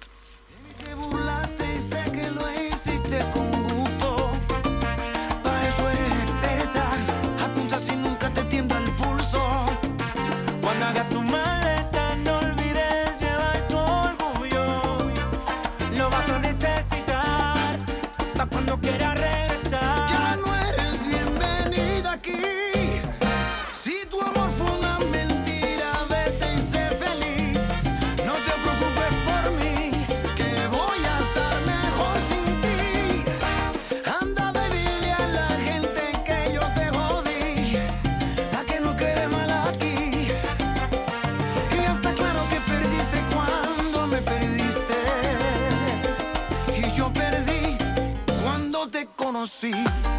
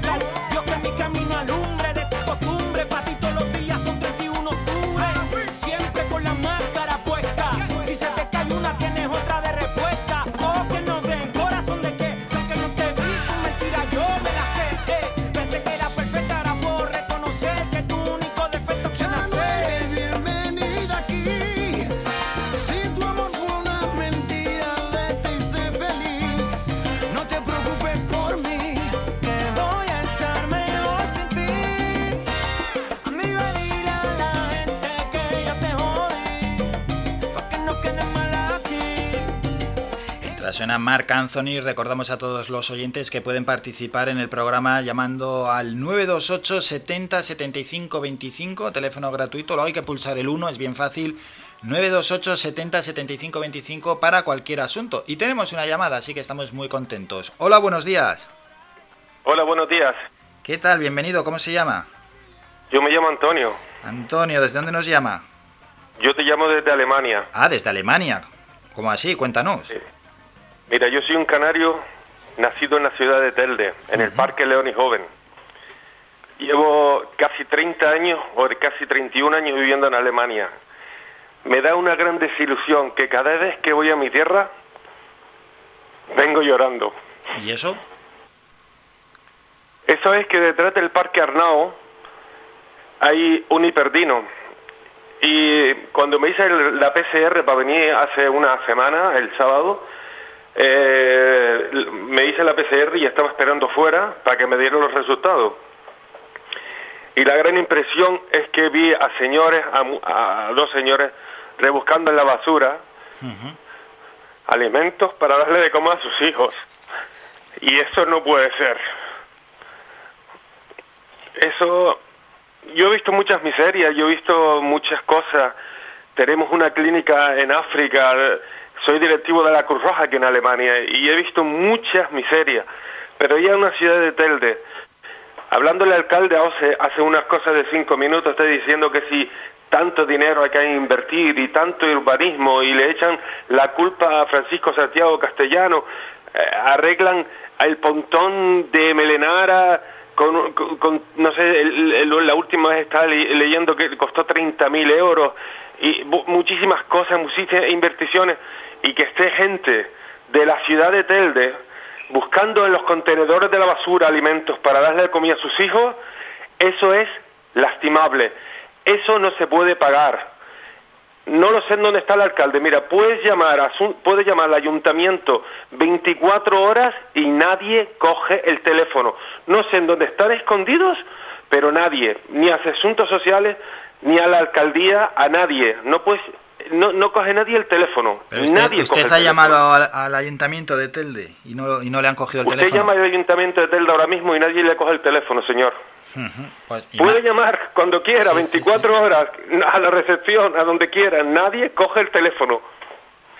Hombre, en esta situación de pandemia, qué menos que desde la administración por lo menos responder al teléfono, ya que lo de las citas Mira, se están presenciales está complicado. Encima que son funcionarios públicos, se están escondiendo detrás del coronavirus y eso no puede ser. Tienen al pueblo de Telde amargado. En cualquier situación no hay ayudas ninguna. Eh, eh, puedes llamar, puedes reclamar, puedes hablar con quien sea, no te ayuda a nadie. Pero la verdad que eso no es tolerable. Que una ciudad de Telde, ¿sabes? que está poniendo el ayuntamiento de Telde que se limpia, limpia, limpia. Yo estoy en la página del ayuntamiento de Telde que estamos limpiando, estamos limpiando, estamos... Déjate de limpiar tanto, quítate tu chaquetita, señor alcalde, y date una vuelta por las plazas y por la gente y mirar cómo está tu pueblo o tu ciudad, que hablan de, de mi ciudad, que, que vamos a reformar, que vamos a hacer la segunda ciudad de Gran Canaria, la más bonita, y el pueblo pasando hambre. Por favor, hombre, déjate de guardaespaldas y déjate de andar tanto y, y poner tanta publicidad que estoy haciendo, que estoy haciendo, y la gente está rebuscando, rebuscando en la basura para darle de comer a sus hijos. Eso no es tolerable, no se puede. Yo he visto muchas miserias, le digo. Hmm. Ya para terminar, Antonio, en un minuto, algo más que nos quiera decir en esos 31 años que lleva afuera, ¿cómo, cómo ha visto la evolución de la isla? La evolución de la isla está bienísimo, pero es que lo que lo, lo- lo que lo que no puede decir que estábamos haciendo, estamos haciendo, estamos haciendo y hay mucha gente en la ciudad pasando hambre, porque eh, eh, vamos a ver, eso es un choque, ¿no? Yo yo lo veo de un ah, yo yo yo ven, yo vine amargado. Yo esa- esas cosas de ver gente rebuscando en la basura para darle de comer a sus hijos, eso no es tolerable, no se puede hacer. Yo no lo entiendo. No, no es por coger a esa persona y decir, que te voy a dar un trabajito, o yo qué sé, o, o, o ayudarlo. No lo sé. Yo es que el hombre, yo, mira, yo entré al supermercado, lo que hice es comprar dos bolsas llenas de, de, de comida y dársela. La informa yo, si- si- mira, yo soy empresario, yo tengo una, soy empresario aquí en Alemania. Yo, la verdad que es- tengo ganas de ir allí y traérmelo. Ah, Y yo le doy trabajo, te lo juro. Yo me lo traigo, me lo traigo a mi casa, lo traigo a sus hijas, le doy una educación. Lo que, lo que, lo que no puede ser es que vas y, y ves algo que no que, es que es increíble, no lo sé. Que Yo se le abrieron las no carnes al ver a aquella persona mirar en el contenedor. Dígame. Sí, que, se, que, no, que no se esperaba ver encontrar a una persona mirando en el contenedor. No, no una persona, había más de una persona. Y después detrás del hiperdino. Estaban la- la- la- las, eh, las chavalas de- que trabajan en el hiperdino en la parte de la fumando un cigarro y el show encima eh, que la gente estaba rebuscando los contenedores de la basura.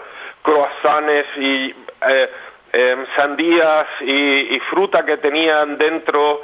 Eh, no lo sé, yo... No lo sé, yo esto no lo he visto, aquí en Alemania no lo veo, te lo juro. Y si lo veo, también los ayudo. Sí, claro, hay. Hay personas que no se pueden, que, que- que- no se les puede ayudar, claro, porque lo- les ayudas y al final caen en la mismo. Pero ya, ¿Qué dicen por ahí, Antonio? ya. Minute, Minute. Ah, que te, que te reclaman. Bueno, Antonio. Aparqué el pues- coche mal y, y, Ah. me- y está la... Bueno, que además te lo están diciendo en un tono, un tono muy, muy, muy, muy fuerte, muy alemán. Antonio, muchas gracias por esta llamada que nos ha hecho desde, desde Alemania y ya sabes, siempre que quiera participar en el programa nos puede llamar al 928 70 Es que, 75 es que el- el- 25. la, la- la- Dígale a- tiene que tener a alguien responsable, no lo sé. Dígale a la gente que estaba hablando con, con nosotros. Gracias por esta llamada, Antonio. Venga, venga, a ti. Gracias. Vamos a hacer un descanso, nos vamos a ir a publicidad y bueno, todo aquel que se encuentre en una situación dramática, pues eh, buscar ayuda. Va. El otro día estuvimos hablando con Cáritas, con Calla Suárez, ¿no? la secretaria general de Cáritas, han aumentado, han, llegado, han ayudado a 65.000 personas en el año 2020 y a toda esta gente ¿no? que tiene este tipo de necesidades, pues desde asociaciones como Cáritas, pues les tienden una mano y, y los atienden. Luego hay más, ¿eh? hay más, es la primera que me viene a la cabeza, quizás es la, la gran asociación, ¿no? Pero luego hay, hay otras tantas más que están ayudando a estas personas. Pero bueno, este contrapunto, ¿no? Nos han llamado desde Alemania para decir que, que le llamó muchísimo la atención llegar a Telde y ver a personas buscando en la basura para buscar y para encontrar algo que comer, algo que llevarse a la boca o algo con lo que alimentar a su familia. Nos vamos a publicidad y volvemos, en este caso con Minerva Alonso. Ella es eh, consejera de Industria, Comercio, Artesanía y Vivienda del Cabildo de Gran Canaria. Tenemos que hablar de cómo 3.200 empresas se han acogido a los 7 millones de euros de ayudas del Cabildo para hostelería, artesanía y centros deportivos. Breve descanso y volvemos con ella.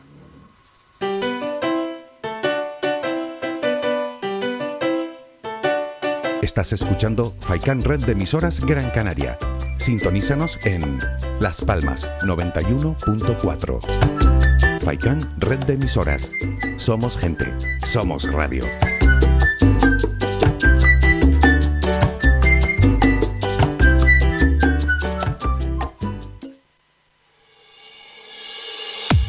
Mantén tus instalaciones de limpieza con Servinagua. Te ofrecemos un servicio profesional de limpieza para oficinas, locales, núcleos residenciales, comunidades de vecinos, industrias, cristales, colegios, limpieza general de obras y mucho más. Teléfono 928 96 37 63 y correo electrónico info. Si ya dispone de un servicio de limpieza, pide presupuesto sin compromiso y lo mejoramos. Recuerda, teléfono 928 96 37 63 y correo electrónico info servinagua.com. Servinagua 2018 SL, empresa con más de 20 años de experiencia.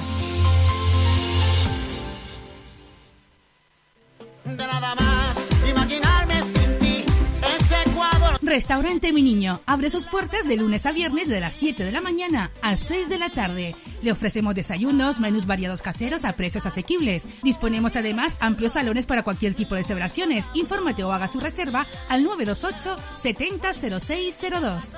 Restaurante Mi Niño. Visítanos, estamos en la calle Los Peregrinos, Polino Industrial, El Goro Telde. Parking gratuito y fácil conexión con la autopista Gran Canaria 1.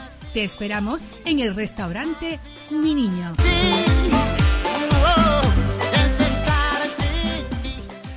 Somos gente, somos radio.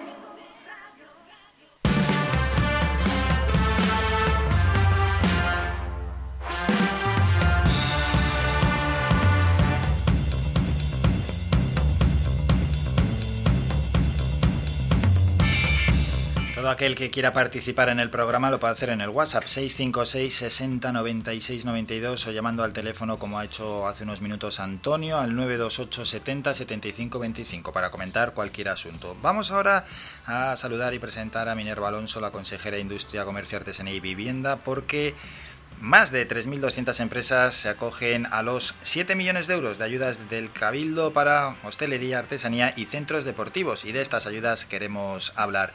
Consejera, buenos días. Hola, buenos días. Bueno, pues eh, esas ayudas, ¿no? Que llegan a la hostelería, artesanía y centros deportivos. Sí, eh, al principio, bueno, du- eh, durante el mes de febrero ya comenzamos a trabajar esas bases con la Cámara de Comercio y lo cierto que es que en un mes y 11 días hemos logrado, contando con el mes de, de periodo de solicitudes, hemos logrado la Cámara y el Servicio de Comercio del Cabildo de Gran Canaria pues comenzar a ingresar la semana pasada, concretamente el jueves, las ayudas a 2.016 solicitudes que eran las que correspondían con la documentación exactamente bien presentada. Ahora hay un periodo de subsanación para aquellas empresas que solicitaron la ayuda, pero que fal- les faltó documentación o se equivocaron eh, en, en algo específico de la base, tienen para subsanar hasta el 16 de este mes. Bueno, la importancia de la velocidad en estos casos, de hacerlo con celeridad. Sí, era muy importante. Desde el año pasado ya el presidente, eh, cuando anunció esos 12 millones de euros dirigidos también a autónomos, que se tardó dos meses también en todo el trámite y en hacer llegar esas ayudas de mil euros a todos los sectores económicos, eh, ya se hizo músculo, como digo yo, ya era la primera experiencia de la Cámara de Comercio con el Cabildo, la primera experiencia en toda España, además de articular unas ayudas con, en colaboración con la Cámara de Comercio y de, eh, y de que llegasen tan pronto, porque estas ayudas tienen el carácter de rescate empresarial.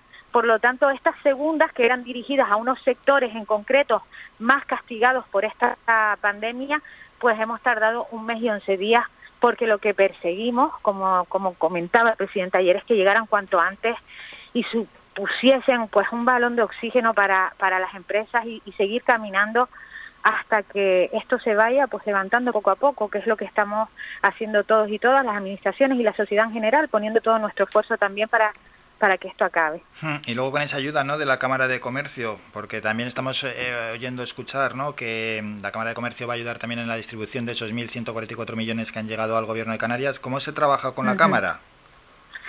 Bueno, en el- la experiencia de- del Cabildo ha sido estupenda. Nosotros de todas maneras desde el Servicio de Comercio ya trabajamos con mano a mano con la Cámara de Comercio desde hace algunos años a través del programa Gran Canaria Me Gusta. Entonces los equipos se conocen, eh, trabajan juntos. eh, ha sido muy fácil también por eso, porque tenemos una implicación desde hace años con distintos programas que llevamos a cabo desde el área de comercio del Cabildo.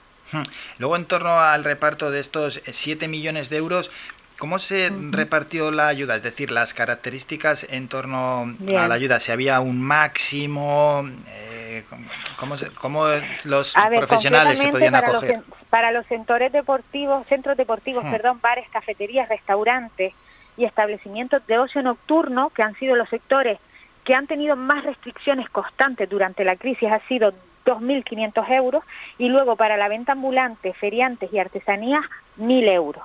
Hasta ahora, con esas eh, 2.016 solicitudes que han estado perfectas en, do- en documentación, hemos repartido 4,7 millones de euros desde el jueves pasado hasta ahora. Eh, ahora queda que termine ese periodo de subsanación para volver a repartir el resto. Bueno, pues es muy importante al final que lleguen estas ayudas a los sectores como la hostelería, artesanía y centros deportivos. Me imagino que se han repartido entre los 21 municipios ¿no? que tenemos aquí en la isla, hombre, lógicamente Sí, más sí. eh, en el de... Sí, han habido, en todos los municipios han habido solicitudes, Hmm. sí es cierto que Las Palmas de Gran Claro. Canaria acumula el mayor número, seguido de San Bartolomé de Tirajana, seguido de Santa Lucía de Tirajana, después Mogán y finalmente Telde. Esos son los mayoritarios, pero eh, eh, tenemos solicitudes de todos los municipios de la isla. Estas ayudas que se suman a otro tipo de ayudas.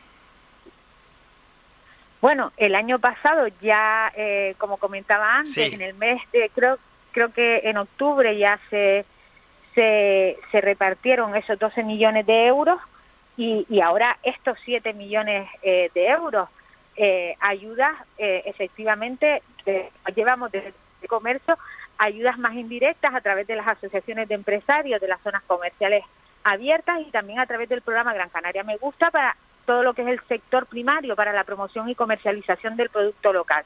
No hemos parado desde el año pasado, eh, no hemos parado desde el Cabildo de Gran Canaria en estar al lado de las empresas de la isla, en establecer esas subvenciones, pero también en desarrollar acciones y eventos donde participan de manera directa e indirecta muchas empresas de Gran Canaria Y que al final es lo que genera economía. Sí. Es decir, las empresas, en la- yo doy siempre un ejemplo, en la Feria Gran Canaria me gusta, Mm. las empresas lo que pedían eran trabajar, no subvenciones. Entonces, lo que ha hecho el Cabildo ha sido esas ayudas de rescate, pero también intentar por todos los medios no suspender eventos, porque de esa manera también se genera economía. Eso es ayudas directas e indirectas. Hablando de las directas, ¿a futuro habrá más ayudas o ya las ayudas llegan con, lo, con lo que hemos hablado antes de esas ayudas que llegan desde Europa o las ayudas que, que tienen que ver también con esos 1.144 millones que se pueden, ahí se pueden sumar todos los sectores? Eh, yo creo desde el Cabildo de Gran Sí. Canaria llevamos 19 millones eh, de euros eh, y ya prácticamente dados que no están en arcas públicas, es decir, están dados, ya están en, en las empresas y luego toda esa serie de acciones a través de distintos programas que desarrollamos para que las empresas trabajen, sigan trabajando, que es al final lo que quieren y generan eh, economía.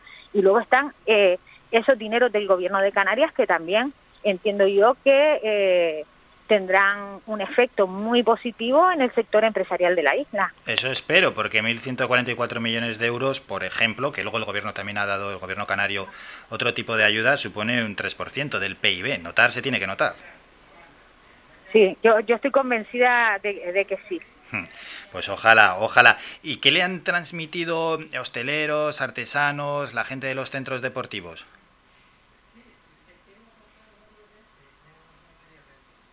A ver la consejera que ha sonado ahí...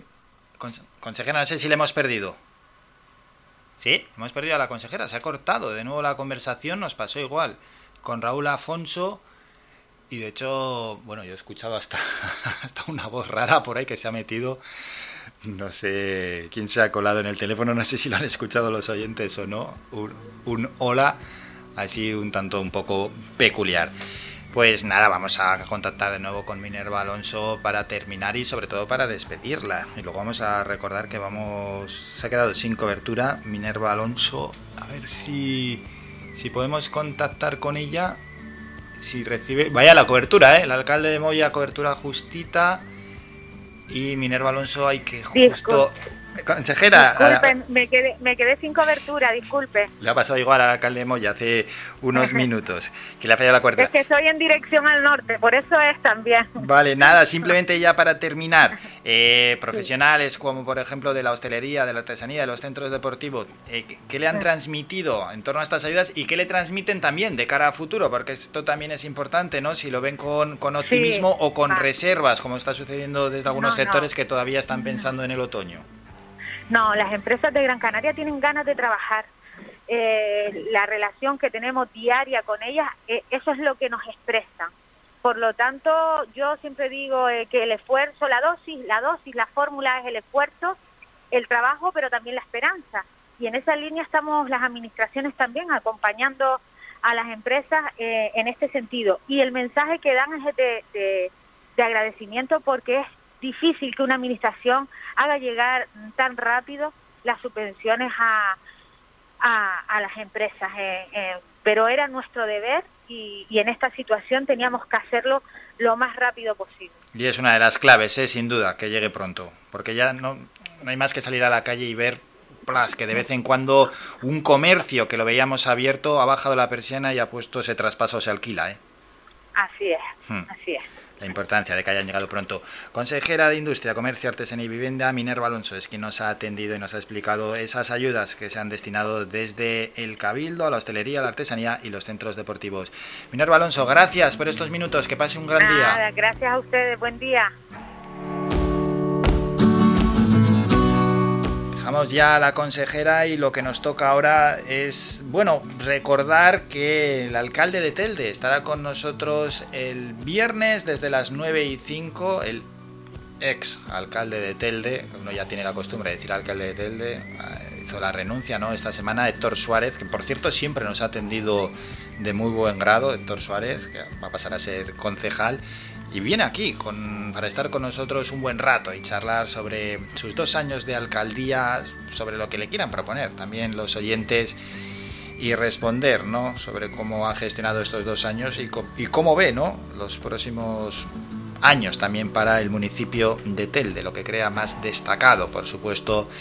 Y lo que quería decir es que si alguno quiere enviar su pregunta, lo puede hacer al WhatsApp, al 656 60 96 92, para que Héctor Suárez responda el viernes desde las 9 y 5. 656 60 96 92. Y para participar ahora, vale mismamente el WhatsApp o el teléfono para entrar en directo el 928 70 75 25. Nos vamos a publicidad, hacemos un descanso y vamos a dejar ya estos temas así potentes, ¿no? Como tienen que ver en este caso con las ayudas, con políticos y vamos a hablar ya de, otros asuntos que para esto, para eso esto es un magazine. Y lo siguiente que vamos a hablar es la única sección en el mundo de la radio que habla de los esports, los esports en la onda, esos videojuegos, el gaming. Y estaremos con el tester Adrián Cubas de eSportal en Canarias. Por cierto, nos podéis ver a través de nuestras redes sociales en Facebook, Radio Faikan, entráis en Facebook y ahí vamos a estar con una videollamada. Y después también estará con nosotros la psicóloga Soraya Puerma. Y adelanto el tema, un tema, ay, ¿a quién no le ha tocado esto? Rupturas sentimentales. De eso hablaremos a partir de las 11 y 5 de la mañana. Breve descanso y volvemos con Adrián Cubas.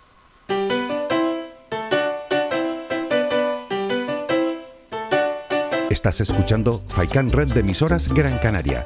Sintonízanos en Las Palmas 91.4. Faikan Red de emisoras. Somos gente, somos radio.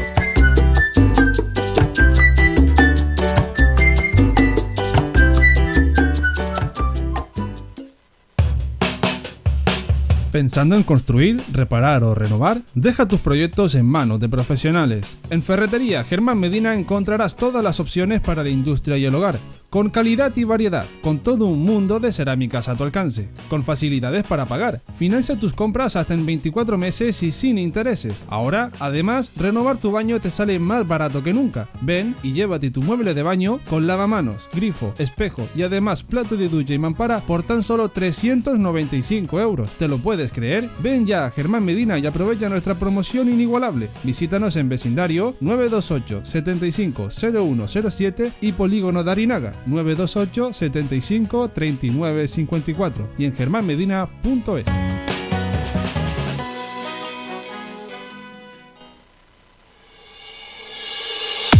Mantén tus instalaciones de limpieza con Servinagua. Te ofrecemos un servicio profesional de limpieza para oficinas, locales, núcleos residenciales, comunidades de vecinos, industrias, cristales, colegios, limpieza general de obras y mucho más. Teléfono 928 96 37 63 y correo electrónico info arroba servinagua.com. Si ya dispone de un servicio de limpieza, pide presupuesto sin compromiso y lo mejoramos. Recuerda, teléfono 928 96 37 63 y correo electrónico info arroba servinagua.com.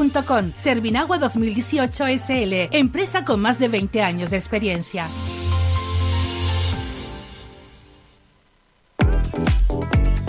A cualquier hora y para cualquier problema, llegan los coches amarillos. Llega Desatascos Jumbo 928 230265. Desatascos domésticos industriales y de redes ayuntamientos. Vaciado de pozos, achique de agua, aljibes o por lluvias. Tratamiento de legionela. Trabajos en todo tipo de embarcaciones. 638 748 731. Limpiezas de choque y localización de arquetas ocultas. Más de 34 años sin descanso. 24 horas sin excepción. 928 230265. Pioneros en limpieza de estanques y redes heredades de agua. No contrate intermediarios. Llámenos directo y ahorre tiempo y dinero. 638 748 731.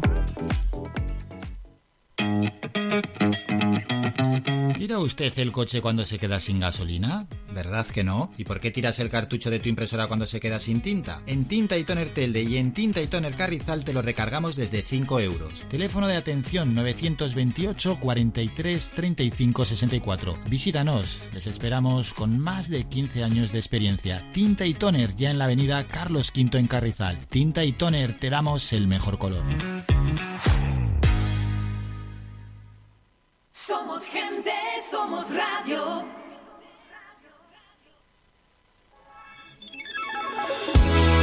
Los esports en la onda.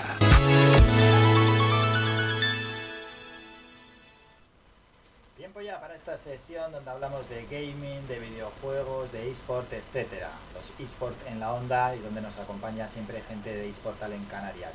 Vamos a hablar con Adrián Cubas, a quien ya saludamos y también enviamos nuestro saludo a toda la gente, no solo que nos escuchan a través de la FM, también los que nos ven en el canal de Facebook de Radio Faikan. Ahí estamos.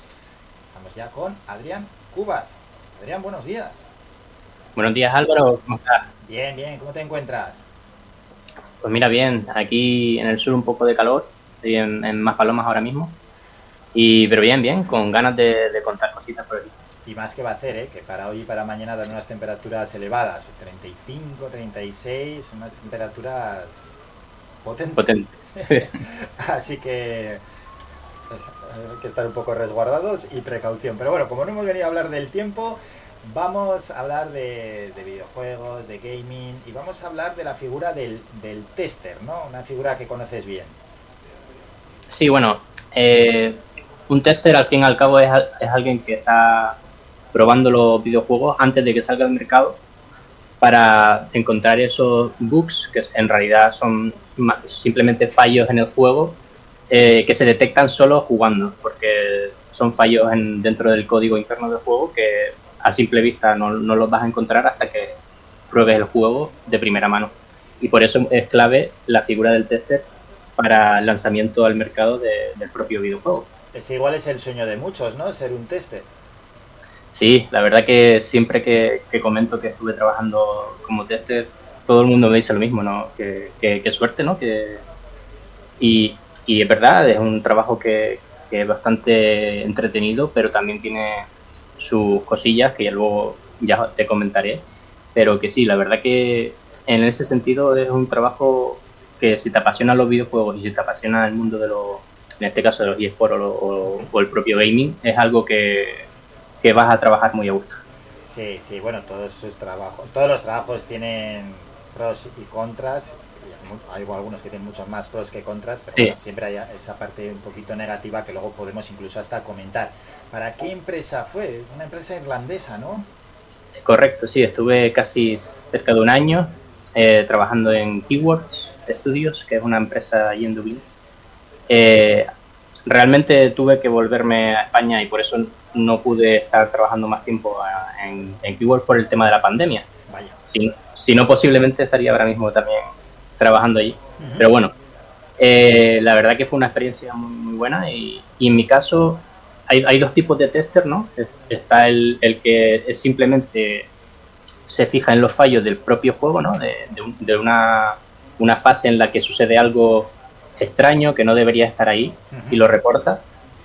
Y en mi caso eh, sería LQA Tester, que es Localization Quality Assurance, que es, digamos que la persona que busca fallos en, en los textos, en los audios, de la traducción al español para, para que una vez el juego llegue al mercado, en, en tu idioma, en el español, pues esté todo correcto. Claro, claro, era un videojuego internacional y la expansión habla, en este caso española, dependía de ti.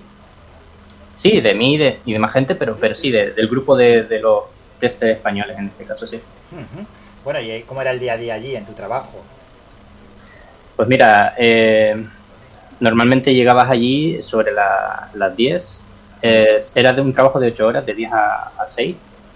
Y llegabas, eh, y dependiendo del proyecto en el que estabas, a veces tenías que estar en, un, en una zona aislada, porque hay proyectos como, con mucho secretismo, Claro. de- del cual solo pueden saber la- las personas involucradas y, y, y cualquiera ajena a ese proyecto no puede estar viendo lo, lo que estás probando porque hay demasiado secretismo. Pero normalmente si llegabas a tu sitio, eh, encendías tu ordenador, te- siempre tenías el, el mismo sitio asignado y, y lo primero que hacías era revisar el mail. El, el- el test lead, que es la, la figura que está por encima tuya, te marca una serie de tareas que tú tienes que ir siguiendo. eh, a lo mejor pues una comprobación de, de esos er- errores que has reportado el día anterior, ver si ya están solucionados y, y poder seguir buscando nuevos errores o, o a lo mejor pues simplemente jugar para, para encontrar fallos en el texto o, o había días que solo era escuchar audio eh, una y otra vez, leer textos y, y no jugaba. Eso- esos días eran los más, Claro, los más tediosos. los más pesados. Sí, pero es la, es la, es la parte de, es una parte importante también. Hombre, y no deja de estar relacionado con el gaming y bueno, pues tiene que, que haber diferentes fases, ¿no? En el trabajo, no todo va a ser jugar, jugar y jugar. ¿Cómo uno Sí, llega es. a ser tester? Porque claro, ¿en qué momento uno dice, pues yo ya puedo ser tester? Pues mira, la verdad que fue algo un poco inesperado. Eh, yo, yo soy maestro de primaria, es decir, tengo conocimiento eh, de gramática, también tengo un B2 de inglés, entonces manejo, me manejo bien en el inglés. Y al principio cuando fui a vivir allí en Dublín, fui un poco, fui con mi pareja y fui, fue un poco, pues vamos a ver si encontramos un trabajo de, de algo que nos gusta allí y tratar de vivir una temporada aquí para mejorar nuestro inglés y demás. Y buscando trabajo y demás, pues vi esto de, de tester y digo, me, me entró curiosidad y, y eché la prueba. Y, y nada, básicamente la prueba consistía en una especie de, durante 10 minutos te daban unas frases diferentes, ¿no? Eh, las cuales tú tenías que intentar acortar sin que perdiera el significado de lo que querías decir, porque una parte importante de, de ser tester también es, es, saber acortar frases sin que pierda ese significado. Y, y bueno, pasé esa primera fase, luego tuve una entrevista personal y, y ya luego me, me llamaron al par de semanas o así y ahí estuve. La verdad que fue una sorpresa para mí, no me lo esperaba, pero, pero lo recibí con los brazos abiertos. Qué bueno esto de, de llegar a ser tester. ¿Uno cómo se puede formar para ser tester? Eh, ¿Se tiene que autoformar? ¿Tiene que hacerlo en casa, lo de ser probador de videojuegos? ¿Hay alguna manera, algún grupo que te formen? ¿Algún curso Eh, quizás? Re- Realmente, eh, para ser tester necesitas dos cosas. Primero, dominar bien tu idioma, tener un buen uso de la gramática y, y de, la, de tu propio lenguaje, ¿no? Eh, te- tener conocimientos básicos de, de videojuegos, es decir, saber desenvolverte bien en, en videojuegos. Sí, algo hay que saber, porque si no, Sí. mal vamos. Claro. Y, y claro, ya luego hay, de- depende de qué, de qué empresa, te exigen quizás un nivel más alto de videojuegos o menos, porque hay ciertos juegos que mm, eh, necesitas unas habilidades muy grandes, entonces mm, no vale con conocimiento básico. Eso es. Pero, pero por lo general sí, con saber, con conocer bien tu idioma, normalmente gente del perfil de lingüística, de, en este caso yo como maestro también, eh, y luego pues conocer inglés, evidentemente, en este caso si vas a trabajar en... Pero estos videojuegos, Adrián, eh, ¿cómo varían? Por ejemplo, desde la fase inicial, ¿no? Cuando cogéis un videojuego que está en esa fase inicial hasta que sale al mercado, hay mucha variación, hay muchas etapas. Sí, mira, el- los videojuegos al principio es un concepto, ¿no? El- la primera idea, ¿no? De cómo va a hacerse. Y luego la fase de desarrollo y la fase de testing van de la, van de la mano. Es decir, el juego se va desarrollando y esa, esas misiones que van, van produciéndose, van desarrollándose, al mismo tiempo los testers las van probando y van verificando si, si hay algo que corregir, si hay errores ahí, para que eso, esas misiones se vayan cada vez más eh, haciendo, digamos, más, sean más perfectas y que finalmente puedan ser jugadas sin ningún tipo de error. Y van de la mano, ¿no? Eh, van saliendo nuevas, nuevas fases, nuevas misiones que tú tienes que ir probando y, y hasta que llega el juego completo. Y, y, esta fase se llama Master Candidate, que es como una comprobación final, ¿no? Eh, aquí, aquí es cuando ya todos empiezan a sudar la gota gorda, porque en esta fase si, si se encuentra algún fallo o algún bug que, que, no se ha encontrado anteriormente o que es nuevo, pues es un poco una Sí, puñeta. Un retraso, un retraso va a ser. Claro, porque ya lo- las fechas se retrasan, eh, entonces es un poco como volver a empezar a, a buscar ese tipo de fallos que no habías encontrado. Por lo tanto, en la fase de Master Candidate ya se supone que tiene que estar todo bien, o, o- o la gran parte tiene que estar bien para luego hacer la certificación, el certification, que es el, el test de control de calidad. Una vez se realiza ese test de control de calidad, ya puede salir el juego a, a la tienda, eh, que es la, el- se le llama el Golden, Golden Master, que es la, la versión final. Ahí ya eh, te puedes, puedes respirar tranquilo y, y- y ves tu, los, los créditos, ves tu nombre, etcétera. Sí, sí, sí, que ya se lanza ahí el videojuego. Bueno, ya para ir terminando, mm, ¿hay futuro en cuanto a, a la profesión de probador de videojuegos, de tester? Pues mira, en ciertas zonas de la península sí que, que hay, por ejemplo, Keywords trabaja en, en Barcelona, en Madrid, en Bilbao creo que también, pero aquí en las islas es un poco complicado. Sí que es verdad que hay una empresa que creo que se llama Papas con Mosco Games o algo así, que, que es una desarroll- desarrolladora de videojuegos indie y quizás por ahí, ahí eh, puedas encontrar algo, pero es muy complicado aquí en las islas. Lo más, lo más fácil es irte al extranjero o península, donde sí que hay más opciones. ¿Y cómo lo ves de cara a futuro, el mundo del gaming? Eh, a ver, realmente yo creo que, que es un mundo que está avanzando a paso agigantado. Eh, ya, ya no solo a nivel marketing y comercial, sino también un poco a nivel educativo. Cada vez vemos que lo- las nuevas tecnologías, incluso videojuegos que eso pueden ser edu- educativos, eh, eh, se introducen en, en las escuelas. Eh, incluso las gafas de realidad virtual. Eh, hay hay muchos- muchas cosillas que, que yo creo que son positivas y que mm, si avanzan de la forma correcta pueden, pueden ser un plus para, para la educación y para el mundo de la tecnología en general. Sí, desde Portal en Canarias todos los miércoles se lo estáis mostrando a todos los oyentes que, bueno, yo también me voy a incluir un poco, algo conocía del tema, pero bueno, es que nos estáis abriendo un universo enorme. Sí, la verdad que hacen un gran trabajo desde eSport Talent Canarias y, y es, es importante, ¿no? Que, porque hay mucha gente que no conoce mucho sobre el tema y entonces tiende a, a quizás a desconfiar un poco, ya que no es un- algo a lo que estén acostumbrados a ver, ¿no? Pero, pero sí, yo creo que hay muchas cosas positivas del- del gaming y del sector de los eSports que se pueden sacar para, para mejorar mm, muchos, muchos ámbitos. Sí, lo estáis además mostrando, ¿eh? todos los miércoles y haciendo una gran labor, no cabe la menor duda. Ya para terminar, Adrián, bueno, vamos a terminar hablando de, de tester, de programadores, que ya que Sí. es el tema que hoy hemos traído. Con ese tema que, que has comentado justo al inicio, ¿no? De la, de la parte del trabajo que quizás es mm, lo más aburrido, por así decirlo, no, no- no es lo más dinámico. Y luego, la, para terminar ya con buen sabor de boca, la parte positiva, ¿no? De ser un tester. Sí, mira, yo tengo aquí tres, tres cosas negativas y tres cosas positivas. Sí. Voy a decir primero las negativas. Pues mira, una de las cosas negativas es el secretismo que hay, porque tienes muchas ganas de hablar sobre ese- tu proyecto, sobre el videojuego, con amigos, con familiares o incluso con propios compañeros de trabajo.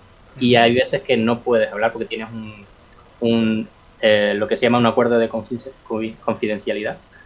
Y, y esa es una parte un poco, un poco complicada porque te, te entran ganas de hablar, pero, pero no puedes. Hay que aguantar, Eh, hay que aguantar ahí.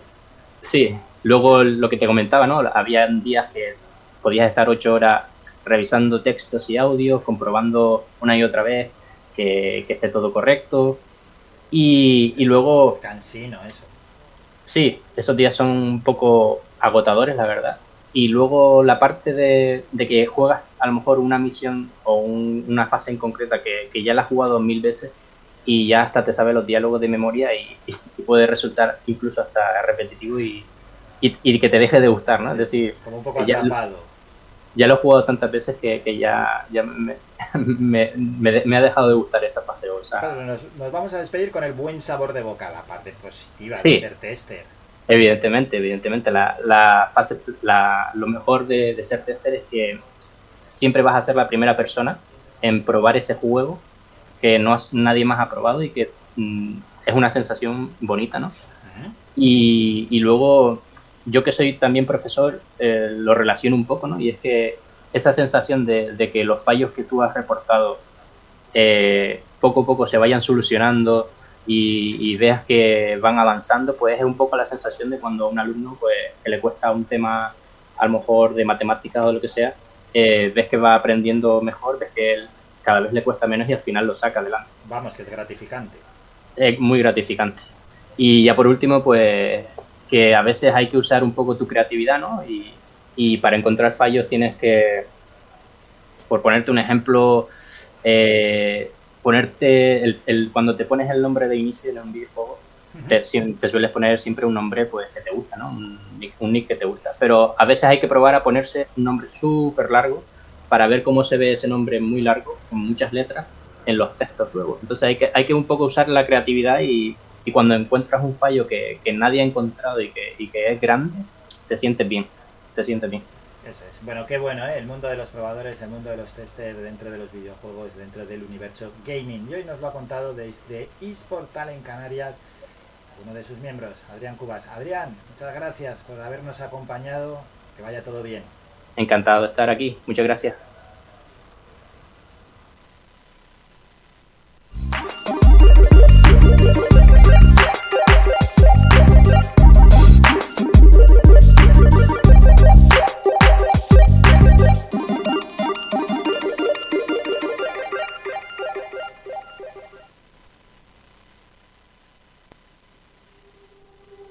Ya sé que no, he sabido comprenderte.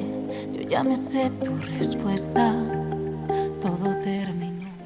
Esos vídeos, ¿no? Con la gente de eSport Talent Canarias que se pueden ver en nuestro Facebook, Radio Faikan, Facebook, nos dais a seguir y así estáis al día de tantas y tantas publicaciones. También se puede ver a mismamente a Iván Tardón, nuestro experto en nutrición, quien con él ya hemos estado.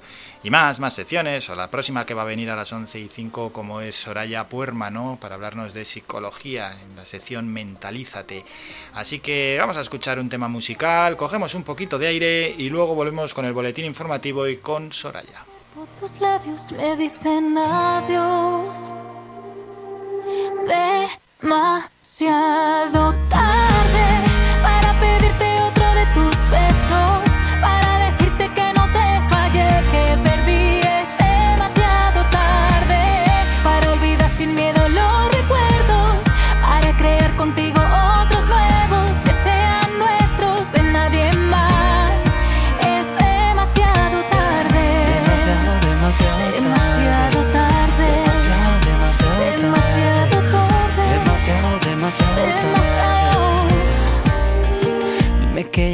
tarde para volverte a enamorar.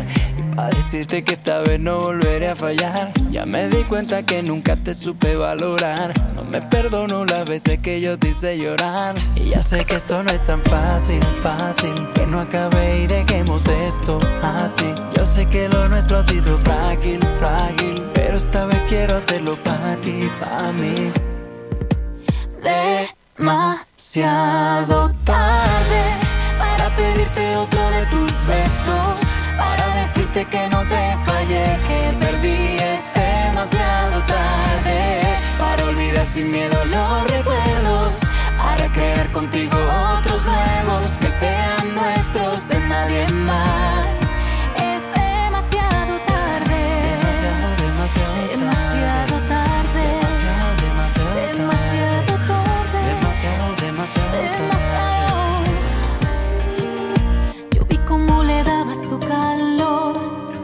Siempre fue tuyo mi sabor. Sabía que pasabas las noches con ella en mi habitación. Y siempre será tuya esa canción. Yo había dado tanto por los dos. Espero que tus besos, tu cuerpo, tus labios no digan adiós. Demasiado tarde para pedirte otro de tus besos. Para que no te fallé, que perdí. Es demasiado tarde para olvidar sin miedo los recuerdos. Para crear contigo otros nuevos que sean nuestros de nadie más.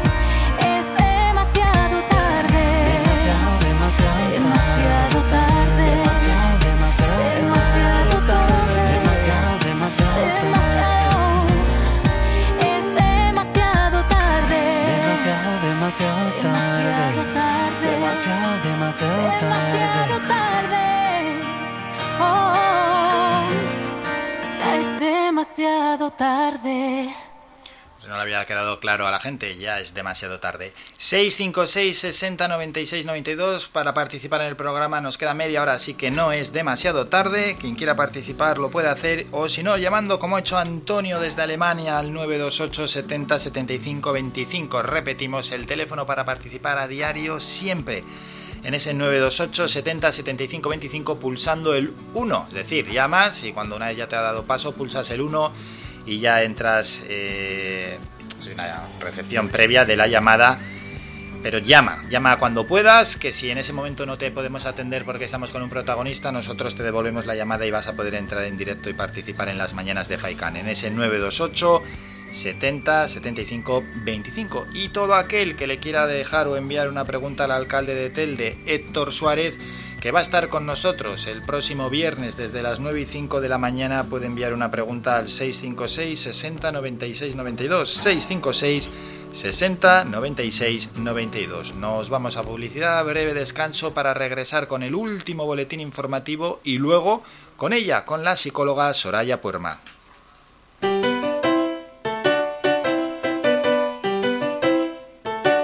Estás escuchando Faikan Red de emisoras Gran Canaria. Sintonízanos en Las Palmas 91.4. Faikan Red de emisoras. Somos gente. Somos radio.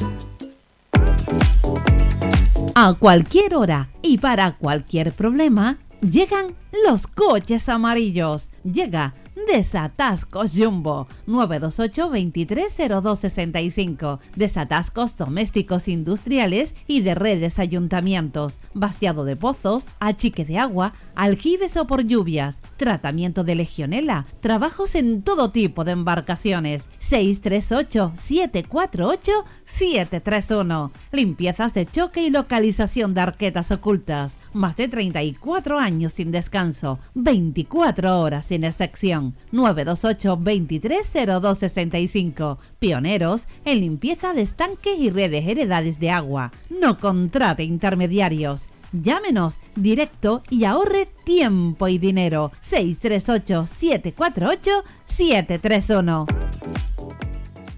Somos gente, somos radio.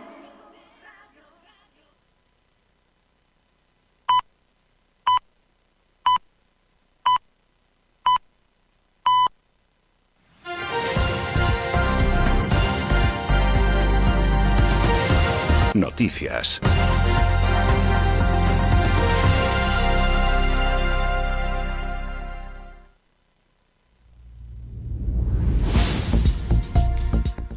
De la mañana y vamos con el último boletín informativo. El presidente de Canarias, Ángel Víctor Torres, afirma en el Pleno del Parlamento Regional que la comunidad autónoma recibirá 466 millones de euros del Ejecutivo Central para impulsar las energías limpias. En respuesta al portavoz del grupo Agrupación Socialista Gomera, Casemiro Curbelo, el presidente destacó que Canarias vuelve a ser prioritaria para el Ministerio de Transición Ecológica al acaparar gran parte de los 700 millones programados para los espacios insulares con cargo al Fondo Next Generation de la Unión Europea. Más asuntos. El consejero de Sanidad Blas Trujillo asegura que ya desde hoy se podrá disponer en Canarias de los tres certificados que serán obligatorios en el conocido como pasaporte COVID, que a partir del 1 de julio pondrá en marcha la Unión Europea. En respuesta a una pregunta del diputado del grupo Si Podemos Canarias, Francisco Deniz, el consejero recordó que en el pasaporte COVID contendrá información acerca de si se está vacunado, si se dispondrá de una PCR o de una prueba diagnóstica negativa e información de si se ha pasado la enfermedad, según aseguró el consejero de Sanidad, Blas Trujillo. Ya en otro orden de cosas, los objetos encontrados el lunes por el buque oceanográfico Ángeles Alvariño, que rastrea la costa de Tenerife en busca de las niñas Ana y Olivia, pertenecen al padre de las menores, Tomás Jimeno, desaparecido con ellas el pasado 27 de abril. Las fuentes indicaron que lo hallado ha sido una botella de oxígeno y una funda nórdica, objetos que son del padre y que son trasladados al Servicio de Criminalística de la Guardia Civil en Madrid para analizarlos. Datos epidemiológicos no bajan, ¿eh? Los datos de nuevos contagiados en el archipiélago. Canarias ha registrado 119 casos de COVID-19 en las últimas 24 horas, por lo que el total de casos acumulados en las islas se eleva ya a 57.250 y además tienen que lamentar un fallecimiento en Gran Canaria por lo que el número total de óbitos asciende a 773. De los 119 nuevos casos, que son por cierto 15 más que en el día anterior, se vuelven a superar la centena de nuevos contagios, 54 corresponden a Tenerife, nosotros hemos aumentado 40 a Gran Canaria, 17 en Lanzarote, 7 en Fuerteventura y 1 en La Palma. Así, de esta manera, el total de casos acumulados en las islas es de 1.600 que están activos, de los que 26 están ingresados en UCI, 188 permanecen hospitalizados y 1.400 se encuentran en sus domicilios. Y en cuanto a la incidencia acumulada a 7 días en Canarias, ha subido levemente a 36,63 casos por cada 100.000 habitantes y el índice acumulado a 14 días se encuentra en los 68,57 casos por 100.000 habitantes. Más asuntos. El Gobierno de Canarias, a través de la Dirección General de Seguridad y Emergencias, declara desde hoy la situación de alerta por temperaturas máximas en la isla de Gran Canaria. En este sentido, se esperan que las temperaturas máximas generalizadas puedan alcanzar entre los 35 y los 37 grados centígrados, dándose los valores máximos durante las horas centrales del día, es decir, entre las 11 de la mañana y las 7 de la tarde-noche. Y el último apunte, un jurado declaró ayer en la audiencia de Las Palmas culpable de asesinato, allanamiento de morada y agresión sexual al joven procesado por haber matado a su prima, Vanessa Santana, en Betancuria el 4 de junio de 2018 sin que pueda acogerse a ningún tipo de atenuante. Terminamos con la información más cercana.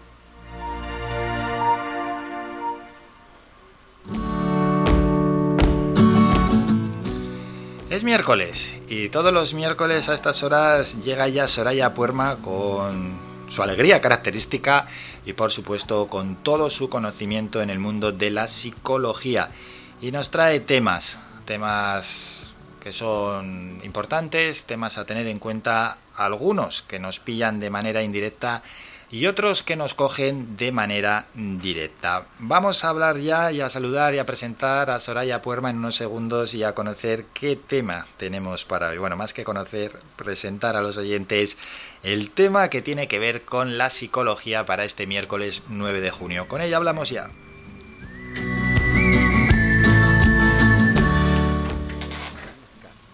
Y su equipo de colaboradores te acompañan de lunes a viernes de 8 y media a 11 y media. No te pierdas este magazine cargado de actualidad, entrevistas y buena música.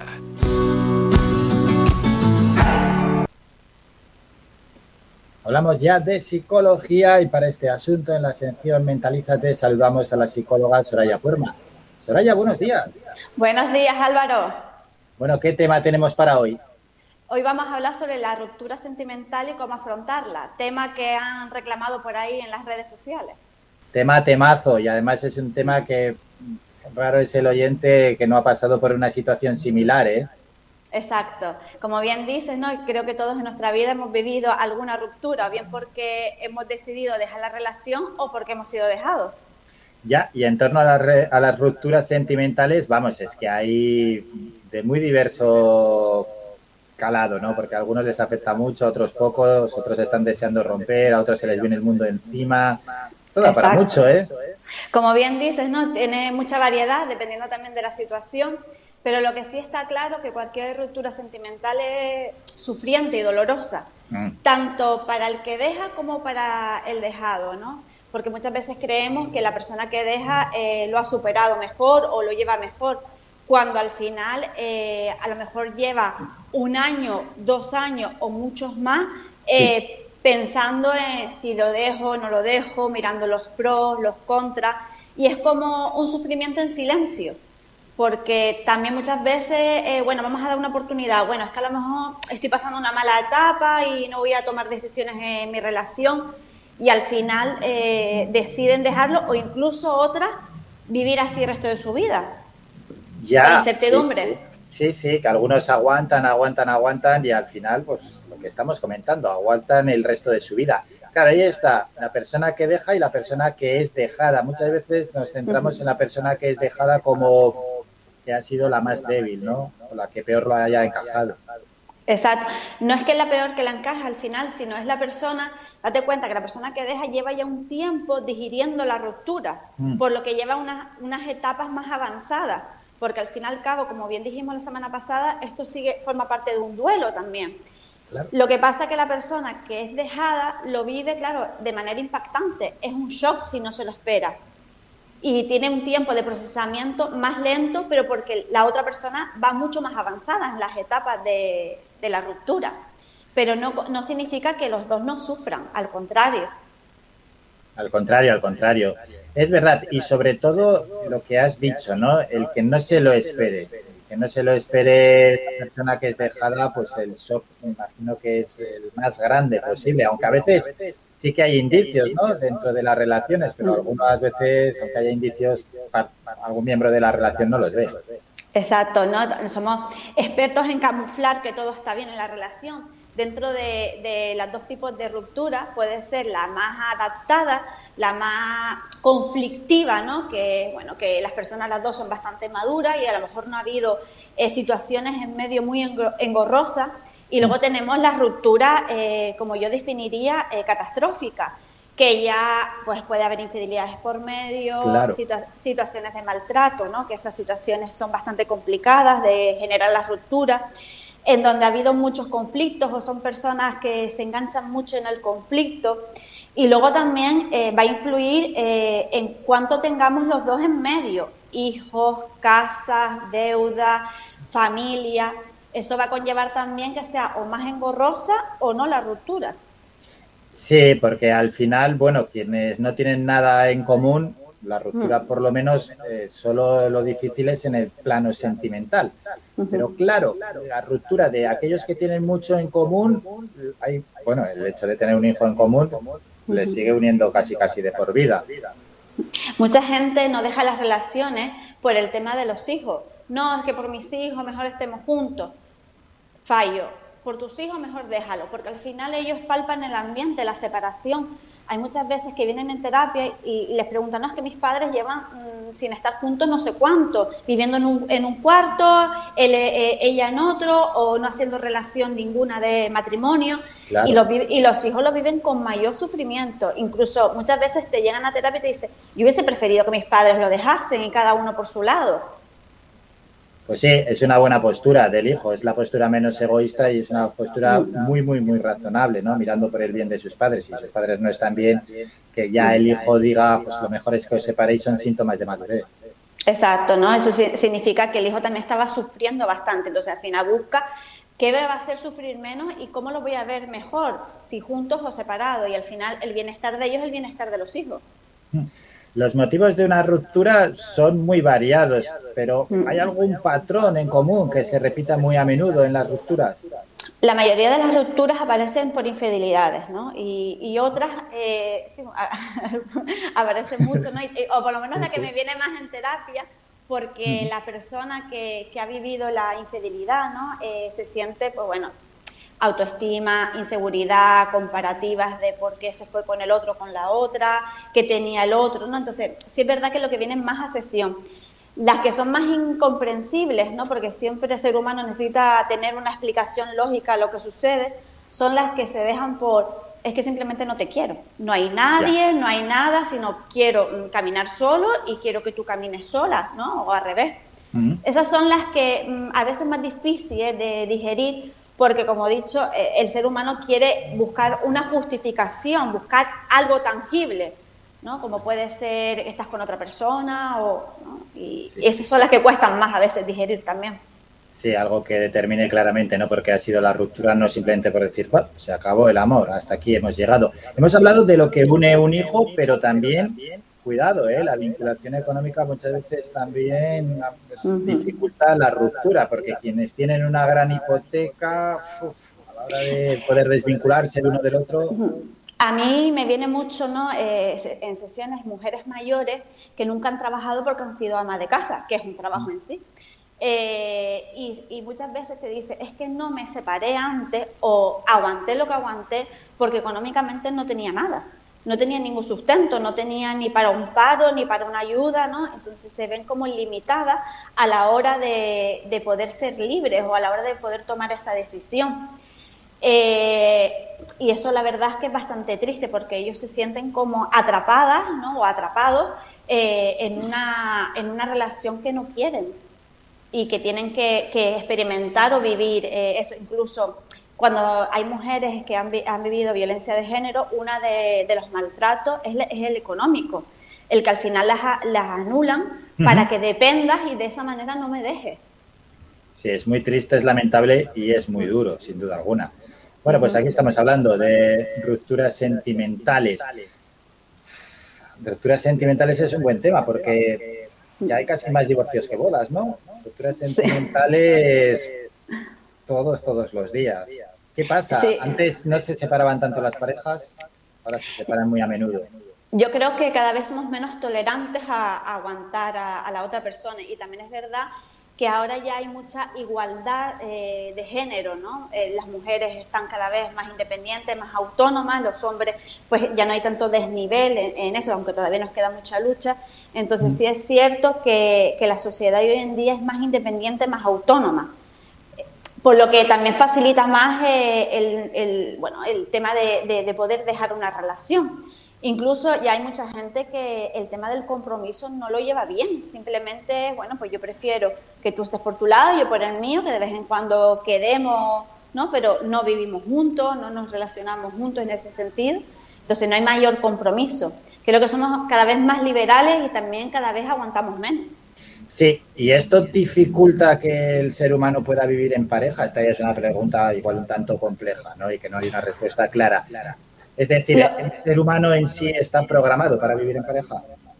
Hombre, yo creo que eso es algo a nivel cultural y algo a nivel generacional, ¿no? Es como eh, para tener una buena vida o tener la vida ideal es vivir en pareja, tener tu casa, tus hijos, ¿no? Ese viene mucho de patriarcado. Pero hoy en día hay mucha gente que decide vivir sola, que decide pues no tener hijos o no tener pareja o lo que te dije antes, cada uno en su casa y, tan felices. Sí es cierto que la gente que ya a una determinada edad empieza a vivir solos o solas, ¿no? Eh, les cuesta más porque al final también eh, son más independientes, ¿no? Y, y, les cuesta más lo que es la convivencia. Incluso personas que, bueno, que se han quedado viudas o viudos, eh, también, ¿no? Es como yo no tengo necesidad ahora de estar con nadie, sino con un compañero. Ya. Bueno, Soraya, y ya para terminar, vamos a hablar de cómo superar una ruptura sentimental, cuánto dura aquí el, duelo. Bueno, la ruptura va a depender también de cómo se haya roto. Si al final se rompe de una manera más catastrófica, más disruptiva, eso puede perdurar de por vida, sobre todo si hay vínculos en medios como hijos, etcétera, ¿no? Que al final se enquista, no hay una aceptación, no hay una digerir la ruptura. En cambio, si hay una ruptura eh, más madura, más con menos vínculos o con vínculos pero más negociables, al final va, se va a gestionar mucho mejor. Vamos a llegar a la aceptación de, de la ruptura mejor. Y lo como siempre, ¿no? Eh, en la medida que tú también te trabajes tu miedo a la soledad, el dolor que te puede conllevar, eh, tus miedos en sí a caminar sola y a, caminar hacia una nueva aventura que puede ser también conocer a otra persona. Entonces, Sí. Y en, en lo que supone la ruptura, perdón, Soraya, que te he cortado. Que algunos se lo toman como una, "Buah, por fin me he quitado a este o esta de encima, liberación y a intentar hacer lo que no ha hecho durante X años en muy poco tiempo y al final resulta que muchas veces se siente vacío por haber hecho eso. Exacto, y como bien dices, ¿no? Se siente vacío y muchas veces está relacionado porque suele ser el dejado o la dejada. Sí, Entonces es sí, como sí. una manera de despecho y al Eso final es. una manera de no gestionar lo que me supone esta ruptura. Que es que una ruptura duele, una ruptura genera miedos, inseguridades, como tirarte al vacío. De repente es cambiar tu rutina porque eh, de repente tienes una vida organizada con una persona donde pensabas por dos y de repente te ves solo incluso cambiándote de casa, cambiándote de barrio, rompiendo amistades, familia. Entonces, la gente que lo vive como no pasa nada, mejor, eh, tarde o temprano terminan callando y terminan sintiendo eh, ese dolor. Entre antes lo sientes, entre antes lo aceptes, Ujú. eh, es- va a ser mucho mejor. Porque lo, lo vas a inquistar menos y lo vas a superar más rápido que diciendo que no pasa nada, cuando la realidad es que pasa. Pues un tema apasionante, el de la ruptura sentimental, y que no cabe la menor duda que todos los oyentes, o la inmensa mayoría, se habrán sentido identificados porque han pasado por un proceso similar. Soraya, nos citamos ya para el próximo miércoles. Que pases una gran semana. Igualmente, Álvaro, hasta la siguiente.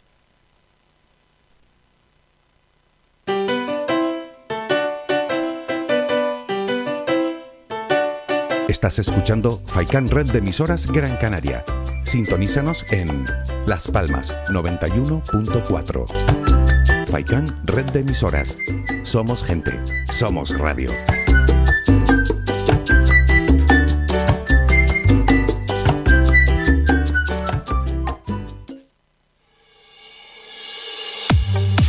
Instalaciones de limpieza con Servinagua. Te ofrecemos un servicio profesional de limpieza para oficinas, locales, núcleos residenciales, comunidades de vecinos, industrias, cristales, colegios, limpieza general de obras y mucho más. Teléfono 928 96 37 63 y correo electrónico info arroba servinagua.com. Si ya dispone de un servicio de limpieza, pide presupuesto sin compromiso y lo mejoramos. Recuerda, teléfono 928 96 37 63 y correo electrónico info arroba servinagua.com. Servinagua 2018 SL, empresa con más de 20 años de experiencia. Somos gente, somos radio.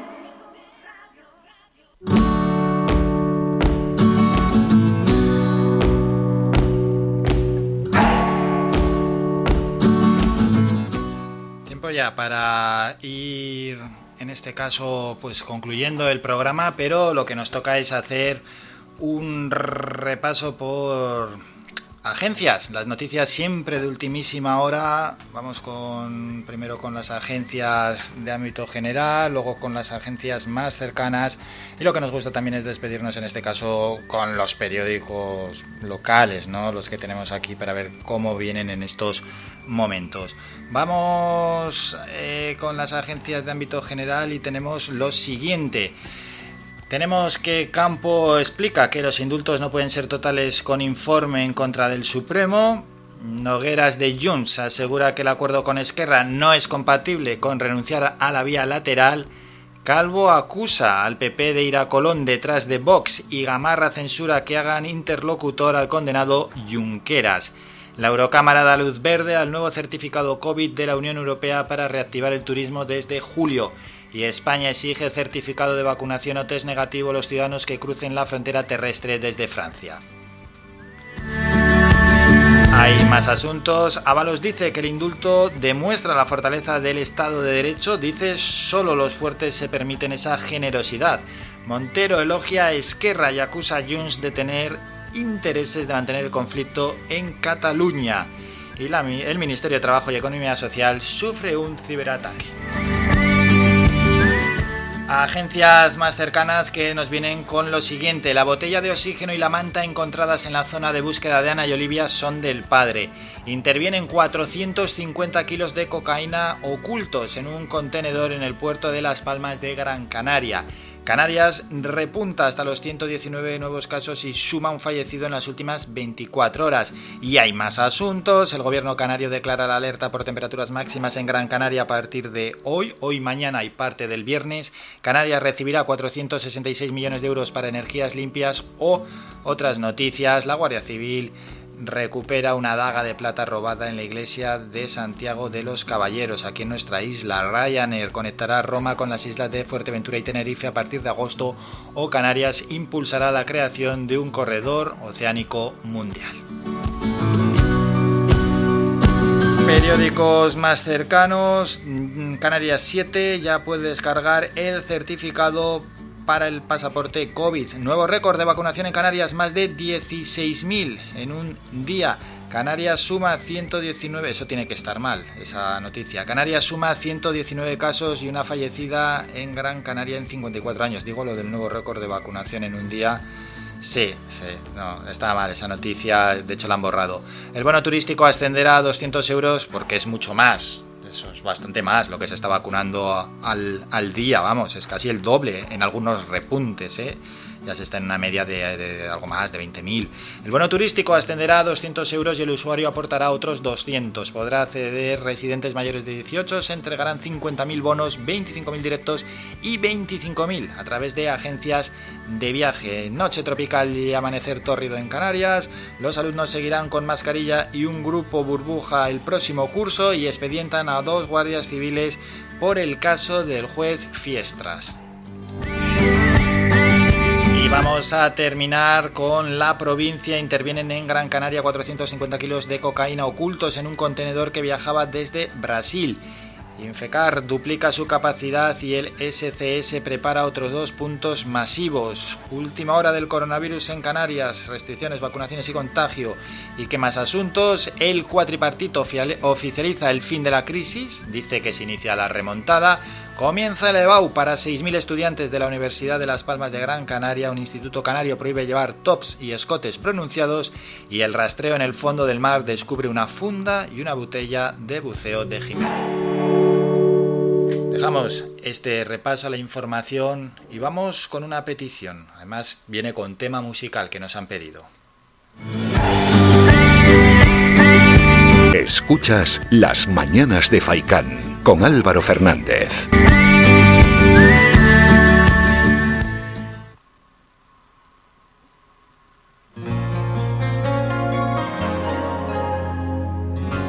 Esta canción nos vamos a ir. Vamos a cerrar el programa con esta dedicatoria de un oyente en recuerdo a un familiar fallecido hace un año. La canción es de Miriam Hernández y se llama Se me fue. Y esta misma persona ha dejado un mensaje y dice lo siguiente. Mi nombre es Estefanía Ruiz, soy técnico auxiliar en cuidado de enfermería y me gustaría cuidar a enfermos en hospitales en horario de 8 de la mañana a 10 de la noche, fines de semana y festivos, etc. Tengo años de experiencia, muchos años de experiencia, 20 años y me encanta mi profesión. Estefanía Ruiz, que ha dejado este mensaje que le gustaría poder trabajar de su profesión donde lleva ya 20 años. Ella es técnico auxiliar en cuidado de enfermería y le gustaría cuidar a enfermos en hospitales en ese horario. Quien desee contactar con Estefanía nos puede dejar un mensaje en el nuestro WhatsApp 656 60 96 92. Quien pueda ayudar a, a, esta canaria, nosotros haremos de intermediarios 656 60 96 92 o llamarnos al teléfono 928 70 75 25. Con este mensaje y la dedicatoria de Estefanía Ruiz nos vamos. Nos citamos para mañana jueves a partir de las 8 y media de la mañana y el que quiera escuchar al doctor Vázquez y sus consejos hoy desde las 12 y media del mediodía. A todos un saludo de Álvaro. Hasta luego. Adiós, adiós.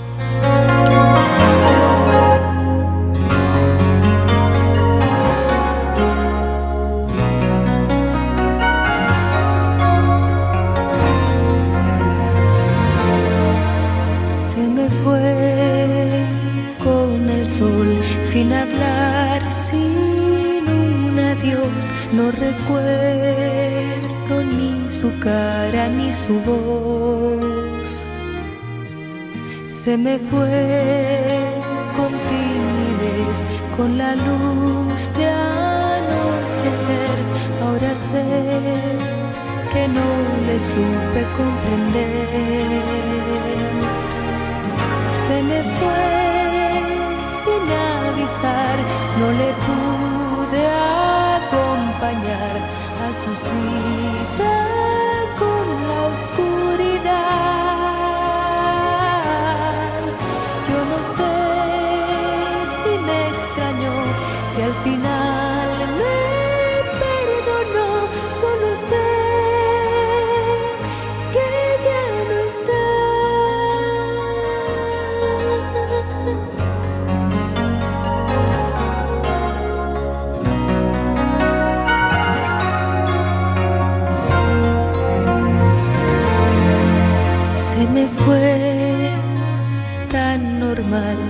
una tarde, un día más tan fugaz que no le pude perdonar. Me miró, sonrió, como iba yo a saber que tal vez su sonrisa era un adiós se me fue sin avisar, no le pude acompañar a su cita